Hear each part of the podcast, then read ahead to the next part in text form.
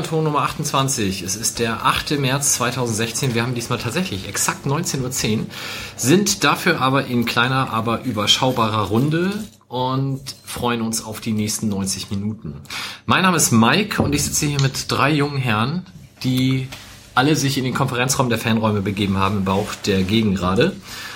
Und wir werden heute sprechen über das Spiel in Duisburg, den Sieg gegen Braunschweig, die Niederlage in Heidenheim. Und wir haben einen Gast, dem wir uns dann in der zweiten Hälfte größtenteils widmen werden. Ich fange mal zu meiner Rechten an. Wilko. Moin. Na? Bin motiviert? Heute, ja, motiviert, ein bisschen, äh, ein bisschen krank, ein bisschen angeschlagen, deswegen vielleicht auch eine komische Stimme und so. Ich habe einfach, ich habe Kindergartenpest ah. mitgebracht gekriegt und äh, da muss ich jetzt einmal durch. Ja, mein Sohn hat 39 Fieber, ich äh, kämpfe auch oh, mit Schnupfen und so. Alles klar. Ja. Gute ja. Besserung, Diggi. Ihm gegenüber verantwortlich für die Technik Sebastian. Moin, äh, ich habe kein Kind und bin gesund. Aber auch gestresst heute. Total, aber jetzt geht's. Geile Frise heute auch. Schade, dass man das nicht so sehen kann. Also ich finde, du bist heute, hast heute eine engagiertere Frisur als sonst. Was engagiert, das ist, ja, zum einen ist da ja Beach-Look drin, zum anderen ist es Out-of-Bed-Look. So trägt man das heute. Du hast ja keine Haare so richtig bei nee, dir. ich bin... Kann ich ein Kilo Gel reinwerfen und das sieht genauso aus wie vorher, nur glänzt. ja, nee, ja. finde ich gut. Passt alles. Und last but not least mir gegenüber Christoph Pieper. Guten Abend. Moin, hallo.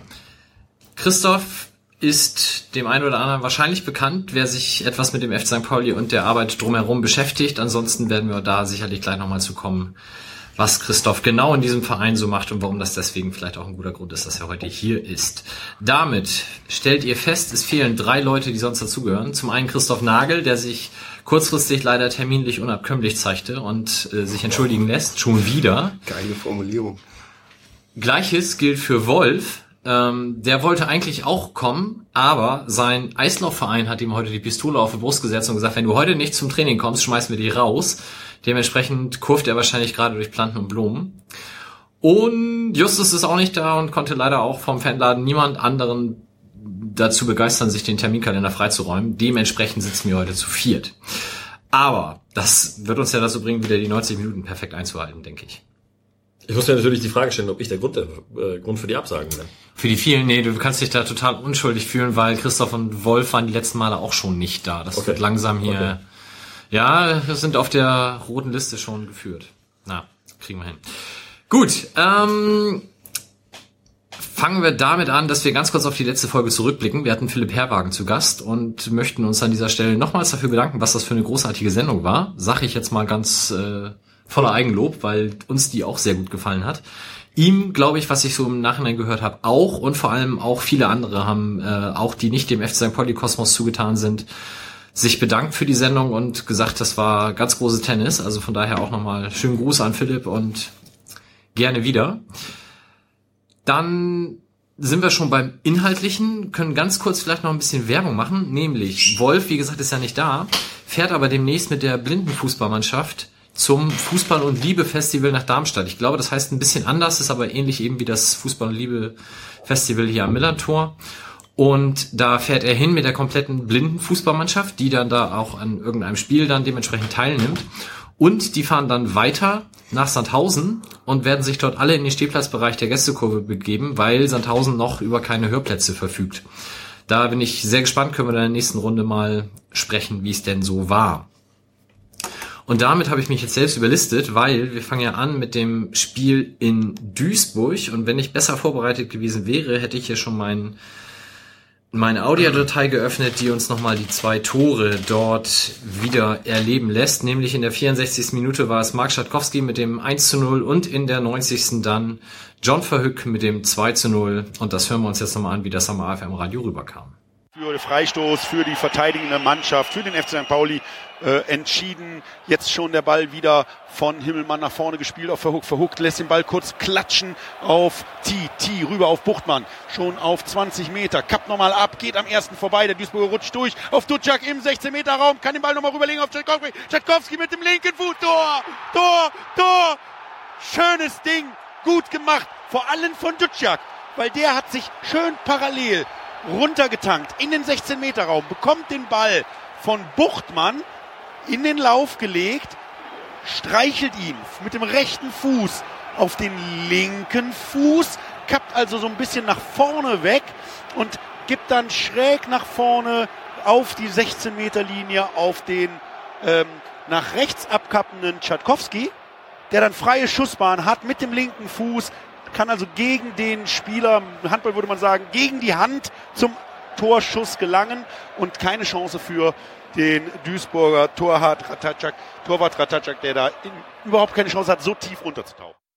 Lang über die Mittellinie, wo T den Ball vom Kopf abprallen lässt und das könnte jetzt, der Schiri schaut auf die Uhr, Willenborg einmal nochmal lässig den, das Langarm-Trikot nach unten geschleudert und zu pfeift die Partie jetzt noch nicht ab. Das ist Verhoek, John Verhoek, Verhoek. spielt alleine vor. Ratajczak, Verhoek, Verhoek, Verhoek und er spielt den Tor durch die Beine und dann ist Der ist drin.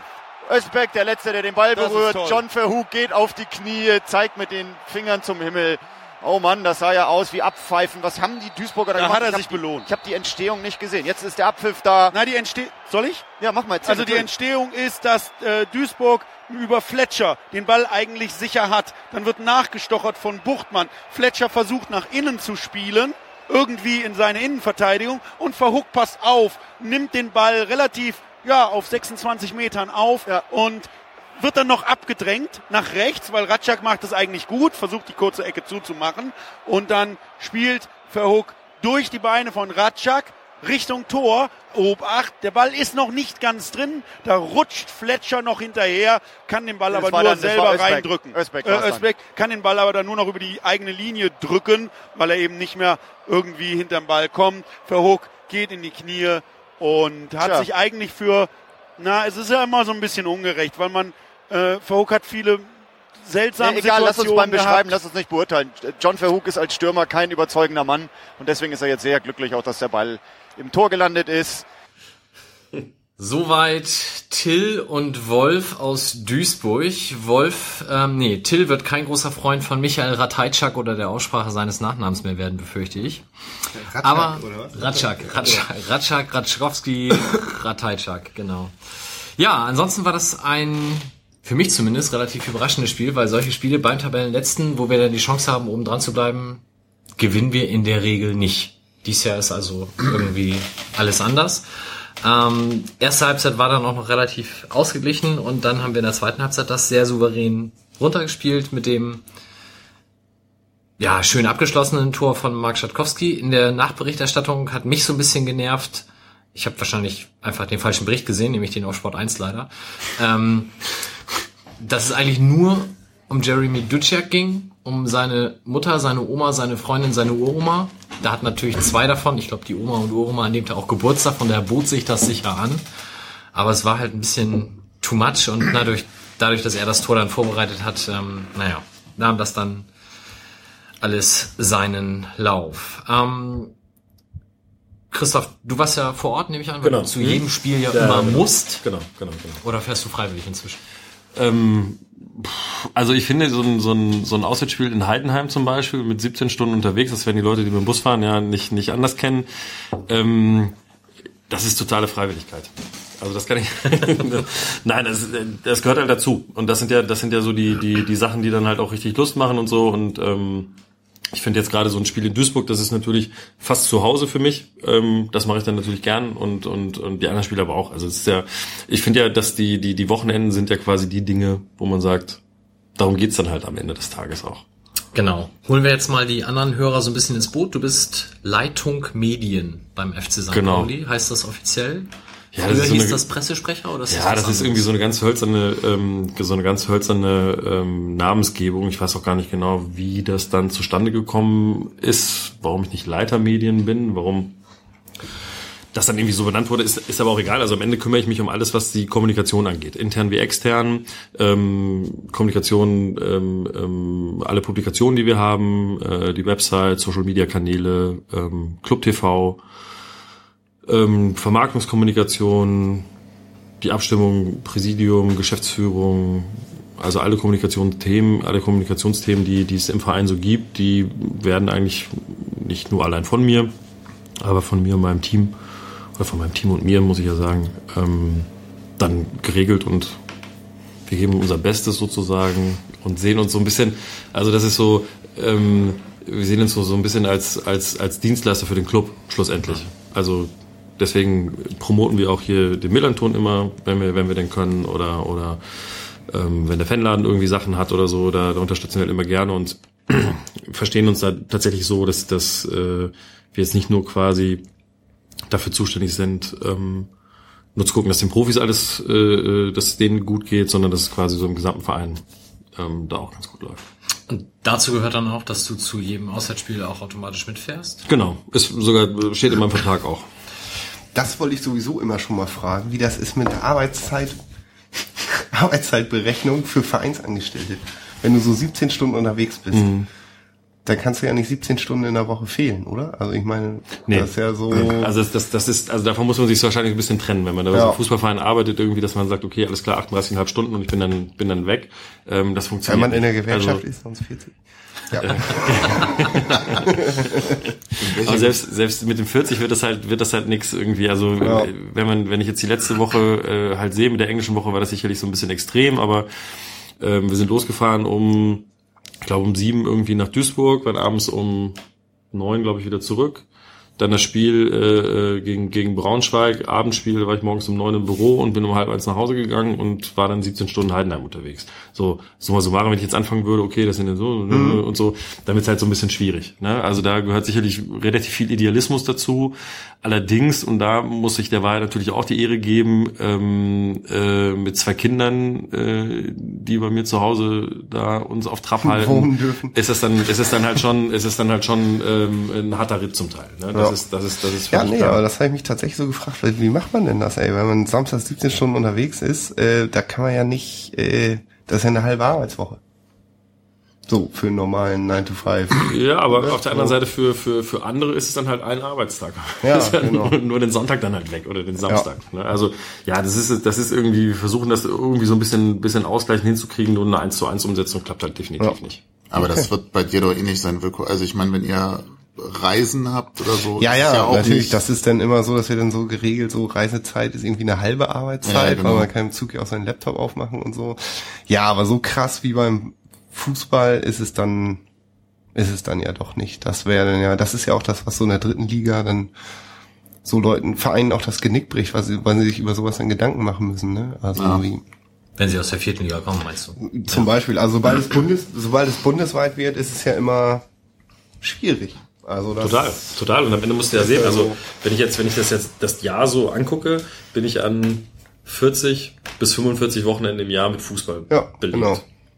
Zwei Trainingslager, bei Michael Fronzek waren es mal drei, dann bist du ein Lauftrainingslager noch vier Tage und dann fährst du nochmal irgendwie zehn Tage irgendwo nach Österreich und dann im, im Winter nochmal irgendwie zehn, elf Tage weg.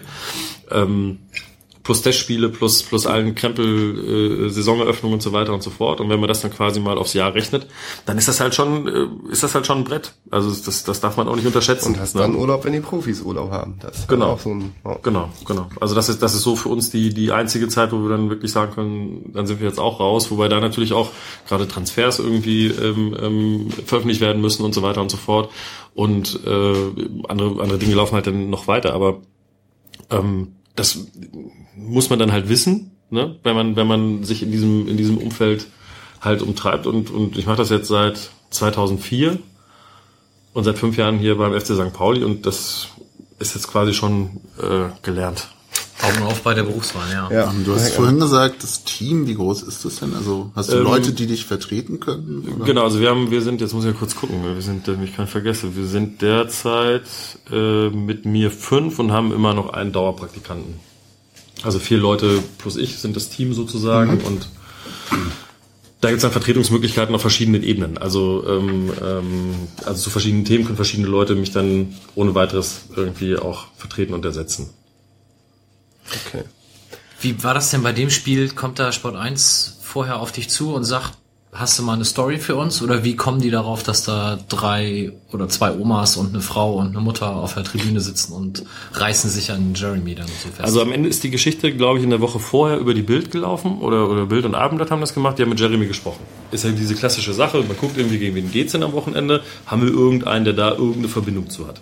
Und dann, äh, weil Jeremy aus, äh, zumindest in Duisburg aufgewachsen ist, gab es halt das und dann gab es sich halt so, dass, dass äh, da in seiner Familie Oma, O- Oma oder was, dass die gewon- äh, beide Geburtstag hatten an dem gleichen Tag, sodass die Geschichte da schon mal groß war.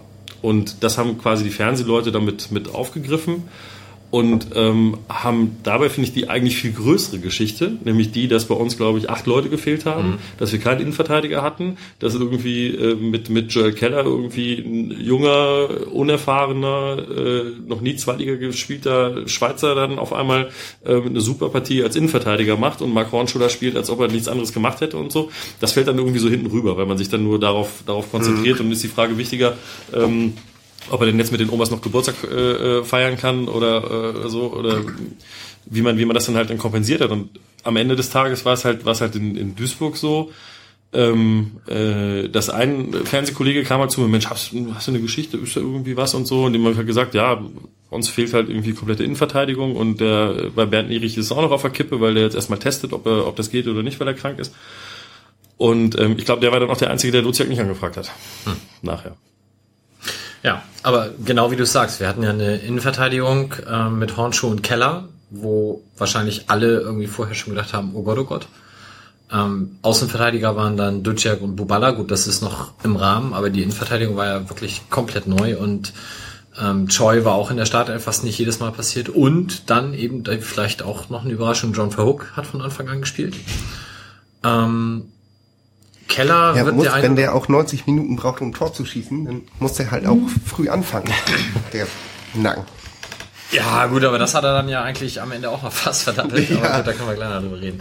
Ähm, aber vielleicht bei der Person Verhook noch mal bleiben. Ähm, da gab es ja eben vorher dann die schwierige Situation familiär, dass eben seine Frau im siebten Monat das Kind verloren hat. Da hat der Verein ja auch eine Meldung zu veröffentlicht. Ist das eine Geschichte, das passiert ja auch nicht täglich in der Abteilung. Ähm, wie wird da pro und contra argumentiert, ob man das veröffentlicht, ob man es nicht tut? Also wahrscheinlich wird der Spieler gefragt. Genau. Also das war, das ist natürlich eine, eine, eine wirklich dramatische Geschichte und wenn man, wenn man selber auch Familie und Kinder hat irgendwie und bei so Geburten mal dabei war und dann äh, möglicherweise von Glück sagen kann, noch nie eine Totgeburt erlebt zu haben, dann kriegt man ja quasi erst die ganze Dimension dieses Ganzen vielleicht noch ein bisschen, bisschen näher irgendwie, was das, was das überhaupt für die Familie, für die Frau und so weiter ähm, ähm, bedeutet. Von daher können solche Entscheidungen natürlich nicht ohne ähm, den Spieler und dessen Familie getroffen werden. Und ähm, in dem Fall war das so, dass ich am Sonntag, ähm, äh, am Sonntagabend davon erfahren habe und ähm, wir dann halt überlegt haben, wie wir es machen am, am, äh, am, am Montagmorgen. War normal Training und wir hatten, ich weiß gar nicht, wann wir gespielt haben, ich glaube am Freitag. Freitag war Spiel, genau, Freitag, ich glaube, wir haben freitags gespielt und ähm, ich war mit, mit Ewald Lien am Sonntag irgendwie im Sportclub. Da hatten wir irgendwie einen Termin und da hat er mir das, hat er mir das erzählt, dass das so ist. Und ähm, dann haben wir am Montag war halt, war halt normales Training angesetzt und John war halt freigestellt, ihm wurde halt überlassen, ob er kommen will oder nicht. Und ähm, da haben wir halt überlegt, wie wir das machen. Und wir waren uns eigentlich alle der, äh, alle einig, dass wir als Verein ähm, schon Zeichen setzen wollen, dass wir schon ihm dokumentieren wollen, äh, wir stehen zu dir und nicht jetzt nur per WhatsApp oder per SMS, sondern dann quasi auch mit mit einer mit einer äh, kurzen ähm, mit einer kurzen Meldung bei uns auf der Seite. Und ähm, das habe ich dann mit John ähm, abgestimmt und besprochen und der fand das gut. Also ich glaube, der hat sich sehr darüber gefreut. Und ähm, wir konnten das dann mit den, mit den Journalisten im Vorwege so besprechen. Den haben wir, oder den habe ich sofort gesagt, wie es wie es steht und was, was, warum er nicht da ist. Und hatte die halt auch gebeten, dass wenn sie es machen, nicht das äh, Boulevardthema ähm, Familiendrama bei St. Pauli Star oder so äh, zu machen, sondern wenn sie es machen, das ist halt, das ist halt klein halten und äh, das haben sie dann glücklicherweise auch alle gemacht. Da sind die äh, Kollegen doch dann relativ verlässlich und ähm, ja, also unser unser Ziel oder unser Anliegen darin war einfach äh, ihm zu dokumentieren, wir im Verein stehen äh, an eurer Seite und sind für euch da. Ja, also ich fand das, ich habe für mich natürlich auch so ein bisschen überlegt, geht's auch so in Richtung Deutungshoheit, bevor dann eben eine Zeitung das aufgreift und es dann eben falsch rum anpackt oder eben als, als Skandal ähm, verkauft und war dann am nächsten Tag habe ich halt das Abendblatt äh, gelesen und da war es halt dann in diesen kleinen gedruckten Meldungen als unter anderem, ohne das jetzt werten zu wollen, also fand, fand ich so rübergebracht, wie es dann auch sein muss, eben sachlich und ähm, das finde ich, wenn das dann so rausgeht, ist das dann ungefähr das, was man erreicht hat und zusätzlich natürlich das Zeichen eines Spieler. Also fand ich sehr gut gelöst. Auch das Vereinswappen dann neben den Schwarz-Weiß. Genau, das machen wir bei Trauersachen ja immer irgendwie und ähm, das war dann auch, auch klar, dass das da auch passiert. Ja, und damit zurück zu dem Spiel, weil dann machte er tatsächlich in der 90. wie Wolf das Spiel eigentlich schon abgepfiffen hatte in der AFM-Reportage, aber ach nee, geht weiter, schon verhobt am Ball und dann macht er den halt rein. Und ich glaube, es war wirklich dieser Moment, wo er da auf die Knie geht vor der Kurve und die ganze Mannschaft auf ihn zurennt, inklusive Matze Hein lag dann auch da irgendwie mit drauf. Genau, sind alle total ausgerastet und sind dann, also, ähm, ähm, also Matze im Vollsprint, volle Pulle, der ist ja natürlich auch ein extrem emotionaler Typ und ähm, haben sich natürlich alle für, für John total gefreut, keine Frage. Sehr schön, sehr schön. Sollte ja noch besser werden im nächsten Spiel und dann leider äh, deutlich schlechter in dem drauf, was ihn persönlich anbelangt, aber da kommen wir dann gleich zu. Ähm, Duisburg ist weg, oder? Habt ihr. Hey, das ganz übel. Also ich, ich finde es total schade eigentlich, weil ähm, ist eines der näheren Spiele für uns, so rein geografisch. Außerdem finde ich das Stadion, abgesehen davon, dass es einen furchtbaren Namen hat, äh, ist das auch noch Heißt eins- das noch so? immer noch Schau ins Land reisen. Arena, ja. Ganz kurz. So schlimm. Aber gut. ähm, äh, wer, wer, wer kommt denn, wer, ist denn, wer, wer käme denn hoch eigentlich? Sonnenhof? Groß Asbach. Ist sind die der jetzt im. Moment? Ja, ich glaube, Ja, sie wir sind gerade wieder Vierter. Vierter, glaube ich, ne? Aber Aue, Aue, Aue ähm, ist, Dresden ist so gut wie durch schon fast. Aue ist Dresden, Zweiter. Aue, Osnabrück ist Osnabrück Moment, ist. Relegationsplatz, ja. Aue möchte man auch nicht wirklich hinfahren. Da haben wir oft genug Nee, gemacht. aber Ne? finde ich eigentlich als Ligateilnehmer ganz cool. Ja, aber die Tour ist kacke. Ja, aber also ich meine, irgendein Tod musst du jetzt ja sterben. Ja. Also Osnabrück finde ich ist ein Highlight so. Das ist noch näher dran. Ich mache die überhaupt gar nicht, aber Nee. ich fahre da gerne hin. Also das äh, Ich muss ist da nächste Woche hin, beruflich nach Osnabrück. Ah. Das Aber ist das dann nicht bei dir auch so ein bisschen nach Hause fahren? Wie Osnabrück. Das ist aber geografisch schon eine andere Sache als Ostfriesland. ja. Macht das Osnabrück so? und Ostfriesland sind zwei verschiedene Regionen. Okay. fangen beide mit O an, aber ist jetzt irgendwie. Ja, ist für mich halt irgendwo im Westen und nicht so weit südlich. Ach so, ja, nee. Ich bin da sehr einfach, was Geografie angeht. Äh, nee, ich war tatsächlich, ich glaube nur wegen Fußball war ich in Osnabrück, sonst nicht und nächste Woche halt mal beruflich und dann, ja, ich mach die aber eigentlich auch nicht. Also die Stadt schon. Macht, macht die irgendwer? Ich weiß nicht. Also Münster nicht. Ähm, haben wir noch was zu Duisburg? Sonst können wir da einen Haken hinter machen. Äh, Nee, ich, fiel mir gerade ein, als ich die AFM-Beschreibung hörte. Das war, äh, äh, da, da fiel mir ein, warum ich das nicht gesehen hatte. Ich saß nämlich im Auto und hab's ähm, ähm, tatsächlich mal eine 90-minütige AFM-Reportage gehört über Smartphone, Headset und so. Das hatte ich, glaube ich, auch schon Jahre nicht mehr, muss ich sagen. Möchtest du an dieser Stelle Wolf mal was mit auf den Weg geben? Ich finde, das muss bleiben, die AFM-Reportage. Wolf ist halt der schnell, Wolf Schnellsprecher, ähm, das, das ist einfach großartig und es ist, es fällt mir halt immer sehr schwer, ähm, das in Bilder umzusetzen, was er erzählt, ne? Also so mit Begriffen wie halb links, nach vorne, nach hinten, halb rechts und so und an der Ecke kann ich gerade noch sowas anfangen, aber es fällt mir total schwer, ähm, Bilder zu sehen, während er redet. Aber trotzdem ist es ähm, manchmal oder durch seine Emotionalität oder durch die Emotionalität des Duos, was dann ja in der Regel da ähm, ähm, moderiert, äh, kommentiert, äh, ist es halt geiler als Fernsehen. Das muss man muss man schon so sagen, weil vor allen Dingen, wie, wenn man wie ich jetzt um eher durchschnittlicher Taktikfuchs ist, sag ich mal, der dann so das Gourmet-Essen, äh, also ich bin schon ganz froh, wenn dem ZDF manchmal auf dem Bildschirm ein paar Pfeile gemalt werden, damit ich mich so grob orientieren kann auf dem Spielfeld. ähm, vermisse ich dann beim Fernsehen halt auch sonst nix. Was mir allerdings aufgefallen ist, ist, äh, dass die Floskel vom Durchtanken wieder modern wird. Kann das sein? Äh, das hat Wolf zwei, dreimal gesagt in den 90 Minuten und es haben auch andere, es kommt auch im Fernsehen wieder an. Das Durchtanken wird wieder modern. Das hatte ich in 90 Die Spritpreise sinken, gehört. das ist ganz normal. Ich weiß nicht, was das soll. Dieses Durchtanken ist ja vom englischen, ist es dem englischen Panzer entlehnt? Also man überrollt, was- ja, das, da, daher denke ich Ist das doch mal. eine Frage oder eine Aussage? Das ist eine Frage. Achso. Keine Ahnung. Ja, aber also du, durchtanken ist ja kein Verb, was im Deutschen Ja. normal funktioniert, sondern das funktioniert ja nur, wenn man das Bild des englischen Tanks nimmt. Der ja dann wieder auf den deutschen Panzer zurückgeht. Also ja, das stimmt schon. Das ist doch mal eine spannende Hörerfrage, ne? Könnt ihr mal googeln. Ja, und die Klugscheißer unter uns herkommt. können mich jetzt berichten, äh, berichtigen oder äh, äh, kommentieren. Sendet GIFs, alles, was das erklärt. Da sind wir sehr dankbar drum.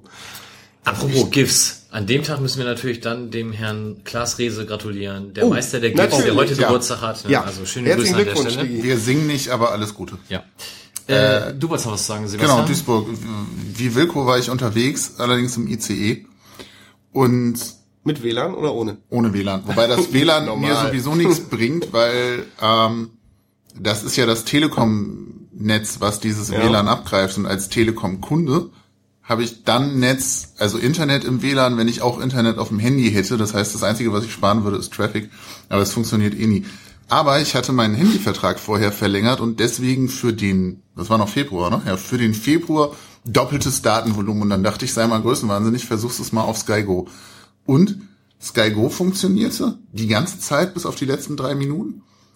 Ähm, und ich habe exakt nach so dem, nee, und ich habe exakt nach dem Spiel eine SMS gekriegt, dass ich jetzt mein Datenvolumen für den Monat Februar aufgebraucht hätte. Dachte so, passt. Das war Äh, der 28. Also das Schaltjahr hattest du nicht auf dem Zettel. Ja, der Montag war mir dann egal irgendwie. Ähm, und ich, ich hatte irgendwie ziemlich exakt zum Anfang eingeschaltet und dieses Thema, was, was ihr eben ja auch hattet mit der sehr veränderten Aufstellung, andere Innenverteidigung, null mitgekriegt. Das Spiel lief quasi schon. Und dann versuch mal auf so einem kleinen Display zu verstehen, wer da eigentlich für St. Pauli auf dem Platz ist und warum. Das hat mich locker eine halbe Stunde gekostet, bis ich raus hatte, wer da alles spielt. Irgendwie Joel Keller war dann relativ früh klar.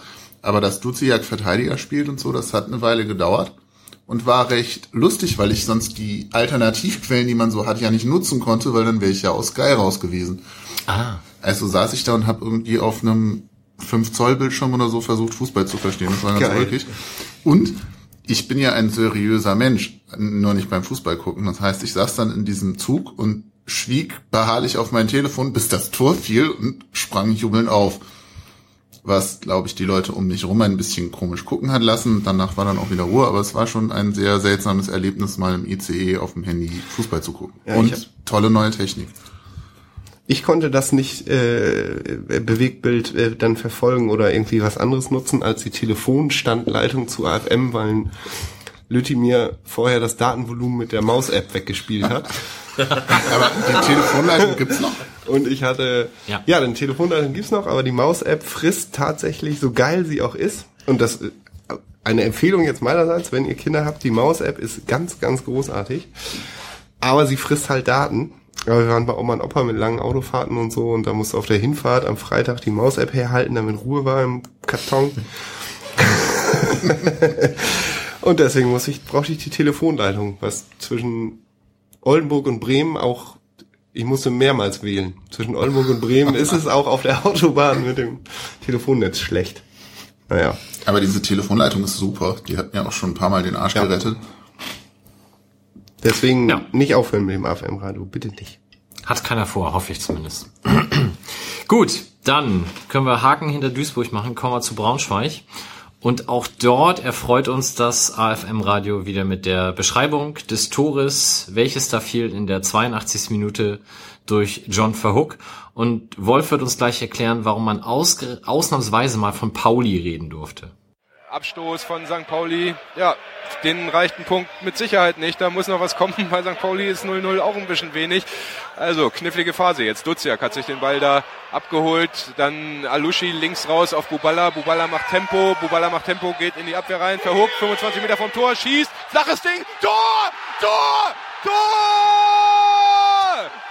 John Verhoek und der Platz am Millertor machen das 1-0. Pauli, Pauli macht das Tor, der Maulwurf hat im 16er einen Hügel gebaut. In dem Moment, wo der Flachschuss von John Verhoek lang fliegt, ungefähr auf Höhe Elfmeterpunkt, setzt der Ball auf und steigt und steigt und steigt rechts oben in den Torwinkel. Und Raphael Gikiewicz, der Torwart, der steht da am 5-Meter-Raum.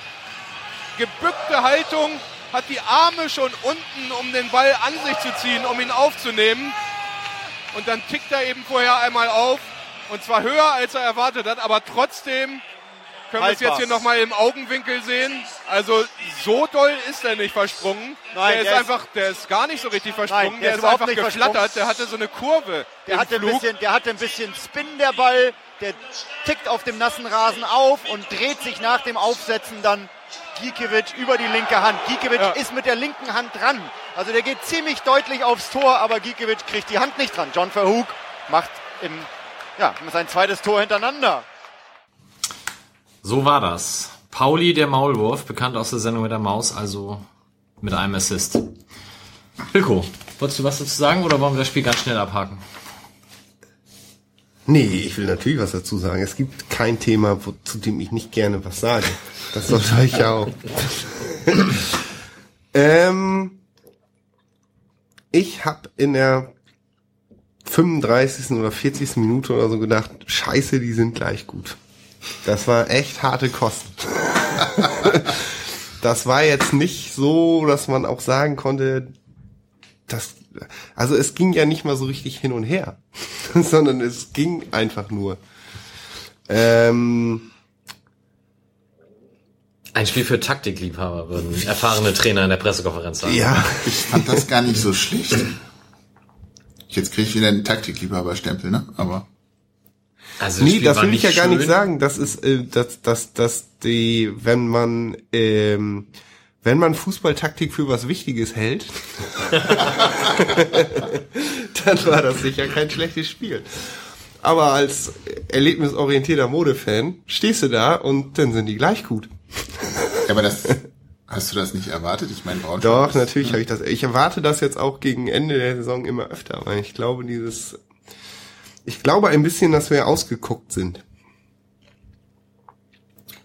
Und das ist aber ja nun mal auch der Job von den anderen Trainern, dass die das machen und ich erwarte ja auch von Ewald, dass der andere ausguckt. Aber irgendwie, äh, ja, das war schon harte Kost. Und ich habe erst gedacht, das war, ähm, also äh, Wolf sagte jetzt, er war nicht so richtig versprungen. Ich habe das auch im Fernsehen dann nicht bis zum Schluss so klären können, ob das Also ich finde schon, dass er versprungen ist. Können, Glück Nicht, nicht immens, nicht wie bei Himmelmann bei Union, aber und wie wir ja von äh, Philipp Herwagen gelernt haben, auch an der für den Torwart ungünstigsten Stelle, nämlich knapp am Kopf vorbei. ja. Weil Philipp Herwagen ja gesagt hat, das ist der längste Weg für den Arm, wo ich vorher noch nie drüber nachgedacht hatte. Aber das ist ja, man muss den Torwart einfach aufs Gesicht zielen. Und das ist halt der längste Und Weg dann nicht treffen. Arm. Ja, genau. Das, genau. Ich muss den Torwart aufs Gesicht zielen, dann wird das garantiert. Ähm, Also ich, ich fand schon, dass der versprungen ist. Ähm, Ja, Im Stadion habe ich auch. gedacht, der wäre deutlich mehr versprungen. Im Fernsehen sah es dann nur noch so ein bisschen aus. Ja. Der hat auch eine ganz komische Kurve. Also er hat mit rechts geschossen und der Ball dreht von ihm nach rechts weg. Also als wenn man so ein bisschen mit dem Außenriss geschossen hat vielleicht. Ähm, und natürlich trumpft er einen Meter vor ihm auf und dann sieht Gikiewicz tatsächlich schlecht aus. Das sah ja von der Seite, ich stehe ja ziemlich auf der Höhe des Torwarts, tatsächlich unfassbar schlecht gehalten aus. Ich habe auch im Stadion erst gedacht, der wäre null versprungen, der discht halt auf, er steht quasi direkt hinter dem Ball, muss ihn nur aufnehmen und greift dann irgendwie vorbei. Ähm, Im Fernsehen fand ich es dann auch, ja, bisschen scheiße gelaufen für den Torwart. Zu Tom Fordes Zeiten hätte man gesagt, der Spieler kennt die Maulwurfhügel halt alle persönlich und weiß, wie es geht. Ne? Also am Ende war es aber, glaube ich, auch, also das, das hat der Ewald dann irgendwie angeführt, dass es ähm, der Ball war. Also schlussendlich sind diese neuen Bälle ähm, für Torhüter immer schwieriger zu halten, weil die sind dann irgendwie super aerodynamisch, keine Ahnung irgendwie, wie das dann heißt. Ähm, und, und die flattern dann total. Und das wird dann, das wird dann echt schwierig für die, für die, für die Keeper, den Ball zu halten, gerade wenn der dann nochmal auftrumpft, weil eigentlich das Problem war ja, glaube ich, dass der höher abgesprungen ist, ähm, als man, als, Als man gedacht ankam, hat. ja. Ne? Also dass man, dass man sonst dachte irgendwie, ja gut, dann, und dann kann ich den so aufnehmen, aber dann sprang er auf einmal irgendwie einen halben Meter höher ab und dann sah er halt relativ doof aus. Und ähm, Ewald, und da will ich nie widersprechen, äh, hat gesagt, das äh, hat mit dem Ball zu tun. Von daher nichts mit Auftupfen, nichts mit Hügeln, nichts mit Pauli, der Ball. Okay. Wo stehst du denn bei Heimspielen? Ähm, ich habe äh, bei Spielen mehrere Positionen. Also ich bin meistens in der ersten Halbzeit auf der Pressetribüne und ähm, ich habe mir seitdem Ewald da ist besonders. Vorher habe ich mir nur so die, die, die wichtigsten Sachen so notiert, aber seitdem Ewald da ist, wirklich jede Chance hüben wie drüben aufgeschrieben. Und also für mich ist dann immer, immer ganz gut zu wissen, bei strittigen Situationen, was ein Elber, was ein Handspiel, was Abseits, was ein Tor, was kein Tor, was ein Foul, was kein Foul und so weiter und so fort. Also das sind immer ganz wichtige Informationen, die ich dann ähm, ähm, entweder Ewald oder den betreffenden Spieler nachher, bevor sie zu Interviews gehen, dann mal so kurz zurauen kann, dass er zumindest sagen kann, ähm, wenn es jetzt definitiv gar kein Elber war, habe ich Szene noch nicht gesehen, sorry, muss ich mir nochmal angucken. Ne? Also dass, dass da irgendwie, dass er nicht da ins, ins, ins, ins Messer läuft und sagt, war ein ganz klares Ding, der hat ihn weggeflext und du siehst, ähm, äh, ähnlich wie jetzt hier bei dem, bei dem Benteke von, von Liverpool, dass er zwischen, zwischen Gegner und, und Spieler einen Meter Platz ist und der Schiri halt einen Elfer gibt.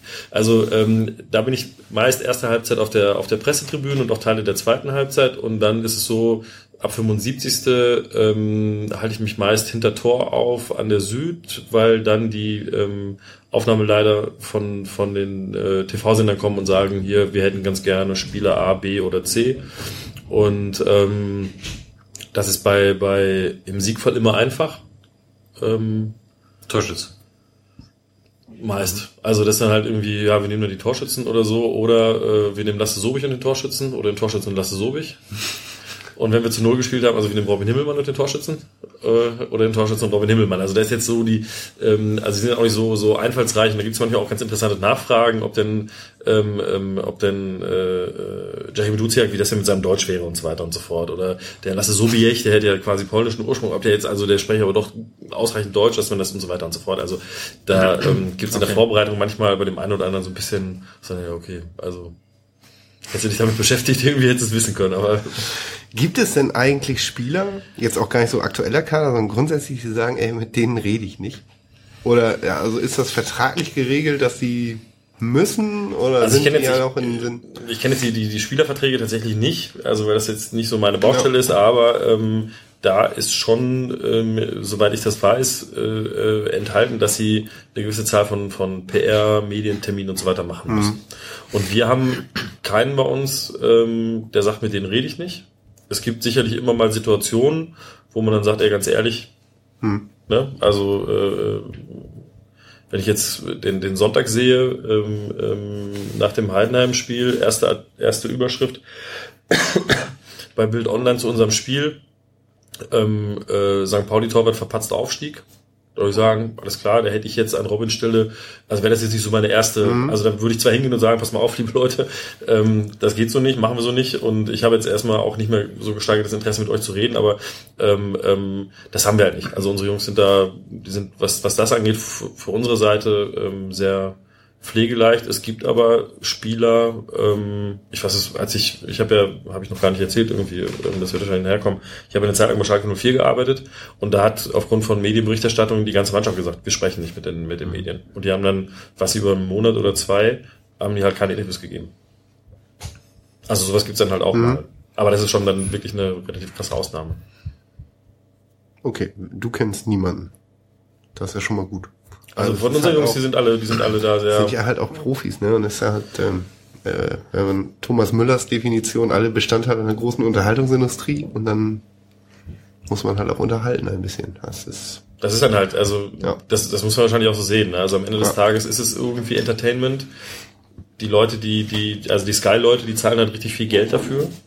Ähm, und da muss man halt sagen, okay, ich partizipiere dann als Spieler auch im gewissen Umfang dann irgendwie von der Zahlung, dann muss ich vielleicht auch mit den Leuten mal äh, äh, einen Satz wechseln. Aber Ja. es gibt natürlich immer mal Situationen, ähm, ähm, wo Spieler sagen, ey, auf den habe ich jetzt gar keine Lust, weil der die letzten dreimal irgendwie nur Mist geschrieben hat.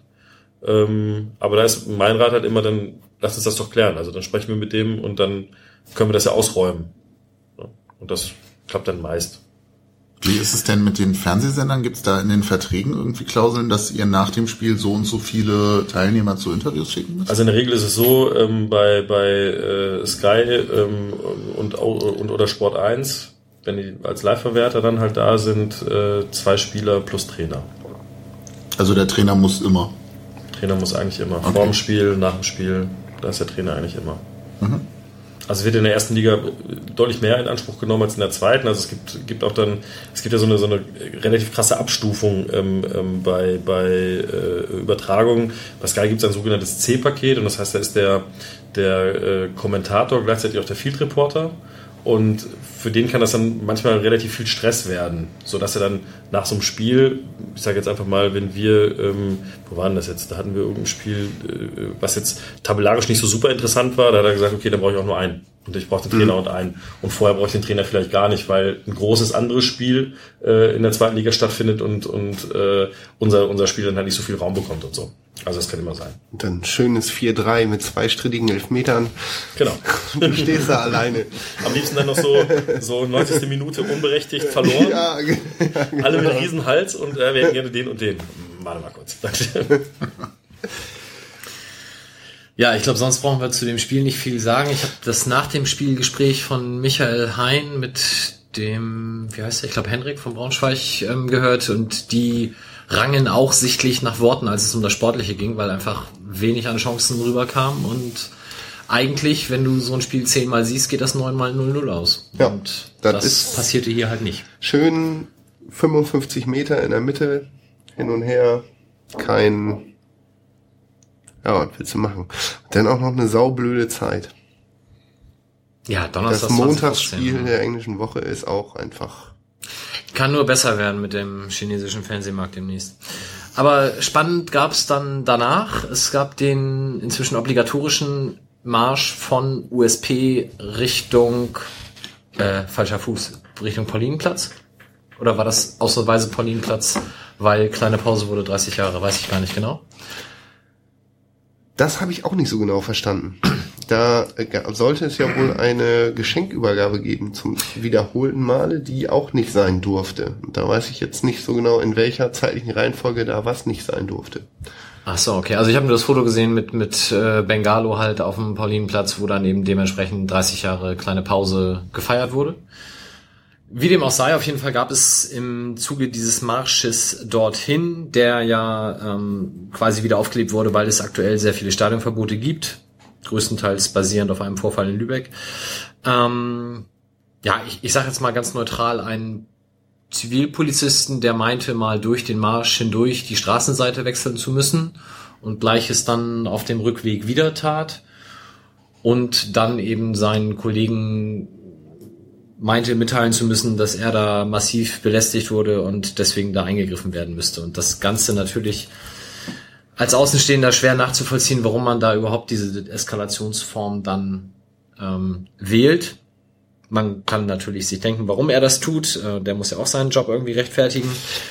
Und daraufhin gab es dann eine Stellungnahme des Fanladens, die werden wir veröffentlichen. Es gab einen offenen Brief an den äh, Hamburger Innensenator Andreas Grote, der auch vom Fanclub Sprecherrat geschickt wurde. Und es gibt jetzt eben einen Aufruf von verschiedenen Fangruppen am Freitag erneut durchs Viertel zu marschieren und in der Annahme, dass das dann natürlich friedlich abläuft, wie es ja die letzten Male auch war und wo es ja auch gar keinen Grund gibt, etwas anderes zu tun. Soweit mal in Kürze zusammengefasst. Ich werde die drei zitierten Texte dann verlinken, kann sich jeder nochmal in Ruhe anschauen. Ähm, ja, grundsätzlich, ich, weiß gar nicht, was, was man da noch groß zu sagen soll. Also es ist immer wieder dasselbe. Es wird oftmals relativ unnütz die Eskalation gesucht. Und leider ähm, gibt es da sicherlich auch Leute, die sich gerne provozieren lassen, aber ja, unterm Strich momentan eine unschöne Situation, die man da grundsätzlich hat. Und ich denke, wenn schon der Fanladen, der eigentlich als Institution ziemlich weites äh, Glaubwürdigkeitsansehen genießt, sich da so deutlich positioniert, ja, kann sich, denke ich, jeder ungefähr seine Position dazu ausrechnen. Dover Monolog. Mag noch jemand was ergänzen oder reicht das so? Ah, ich find's, was die Eskalation angeht, tatsächlich so ein bisschen irritierend, weil glaube nach dem Leipzig-Spiel das erste Mal, irgendwie, wir stehen ja nach dem Spiel immer noch so Ecke Domschenke, ähm, plötzlich zwei oder drei Wasserwerfer da standen und ich mich gegen Leipzig schon gefragt habe, warum, ob es jetzt irgendeinen Spezialgrund gibt, dass jetzt plötzlich, sonst war da eigentlich nie was, dann stand mal ein Mannschaftswagen oder so auf der Ecke, aber dass sie dann in der Mannstärke und mit der Motorisierung und, und den Wasserwerfern da standen, fand ich überraschend. Und das war jetzt halt letztes Spiel gegen Braunschweig wieder so, wo man sich dann auch fragt, was sind denn jetzt die Indikatoren, warum irgendwer entscheidet, wir müssen da jetzt, äh, blöde gesagt, äh, quasi in Bürgerkriegsbesatzung hinfahren, um weiß ich nicht, was da passieren soll. Also okay, Braunschweig, St. Pauli verstehen sich nicht so gut, aber dann die Frage, warum stehen die vor der Süd- und gegengeraden Ecke und nicht vor der Nord? Also alles ein bisschen seltsam. Ja, ich saß im Tando vorher und konnte es auch gar nicht glauben. Also ich hatte das auch gar nicht, ich hatte das so richtig gar nicht auf dem Zettel.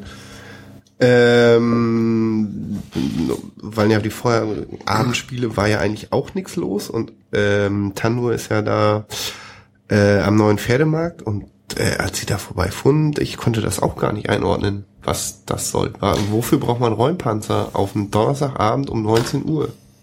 Also es war wohl so, dass zum Leipzig-Spiel schon einmal dieses Geschenk an die kleine Pause Genau. übergeben werden sollte. Das ist auch schon gescheitert, warum auch immer, da weiß ich jetzt die Details nicht. Ähm, und das war jetzt eben der zweite Versuch, und dass man dann das Ganze eben damit mehr oder weniger beendet, dass man halt den Paulinenplatz kesselt. Ja. Da Das kann man kann sich dann wieder über Verhältnismäßigkeit Keine Reaktion auf diese, äh, auf den Massenaufruf dieser Selbstauskunft sein. Also wie, wie albern wäre das? machen. Naja. Kann doch nicht, oder? Also ich meine, Hat da eigentlich schon irgendwer Post zugekriegt? nee, ich bin, ich weiß auch gar nicht so genau, die wird jetzt ja gelöscht und so und ich weiß auch gar nicht, ob nachdem sie jetzt gelöscht worden ist, Leute überhaupt noch Auskunft kriegen könnten, theoretisch. Ja, aber wenn Sie mir dann keine Auskunft auf meine Ersuchung, ob ich in dieser Datei stecke, geben, verhalten Sie sich ja auch irgendwie wieder illegal, weil ich ja ein Recht darauf hätte zu erfahren, dass ich in dieser Datei gesteckt ja, habe. natürlich. Ich bin da das neugierig. kannst du bestimmt erklagen alles hinterher. Und Sie können es und dann in nicht zwei, drei Jahren. Urteil kriegen. Ja. Äh, aber wenn dem so wäre, wäre das ja hochgradig infantil. Das fände ich jetzt nicht so überraschend. Traurig, aber nicht zwingend überraschend. Aber wir können auch nur rumspekulieren, ne? Es, Richtig, warten wir mal ab. Also Freitag, wie gesagt, der Marsch erneut Treffen vor der Südkurve, ungefähr eine halbe Stunde nach Spiel. Und dann schauen wir mal. Womit wir einen Haken hinter das Braunschweig-Spiel machen können und überleiten können zum Heidenheim-Spiel. Ich habe die Tore der Heidenheimer nicht rausgesucht, weil sie sind auch noch gar nicht online. Ähm, geschossen wurden sie aber von Dennis Tumala in der 71. und Bart Finne, dem von Köln nach Heidenheim gewechselten Spieler in der 81. Und von uns Vieren war nur Christoph vor Ort. Du hast schon gesagt, 17 Stunden voller Freude und Entertainment. Ab wann war dir denn klar, das wird heute nix? Ich glaube nach 40 Sekunden.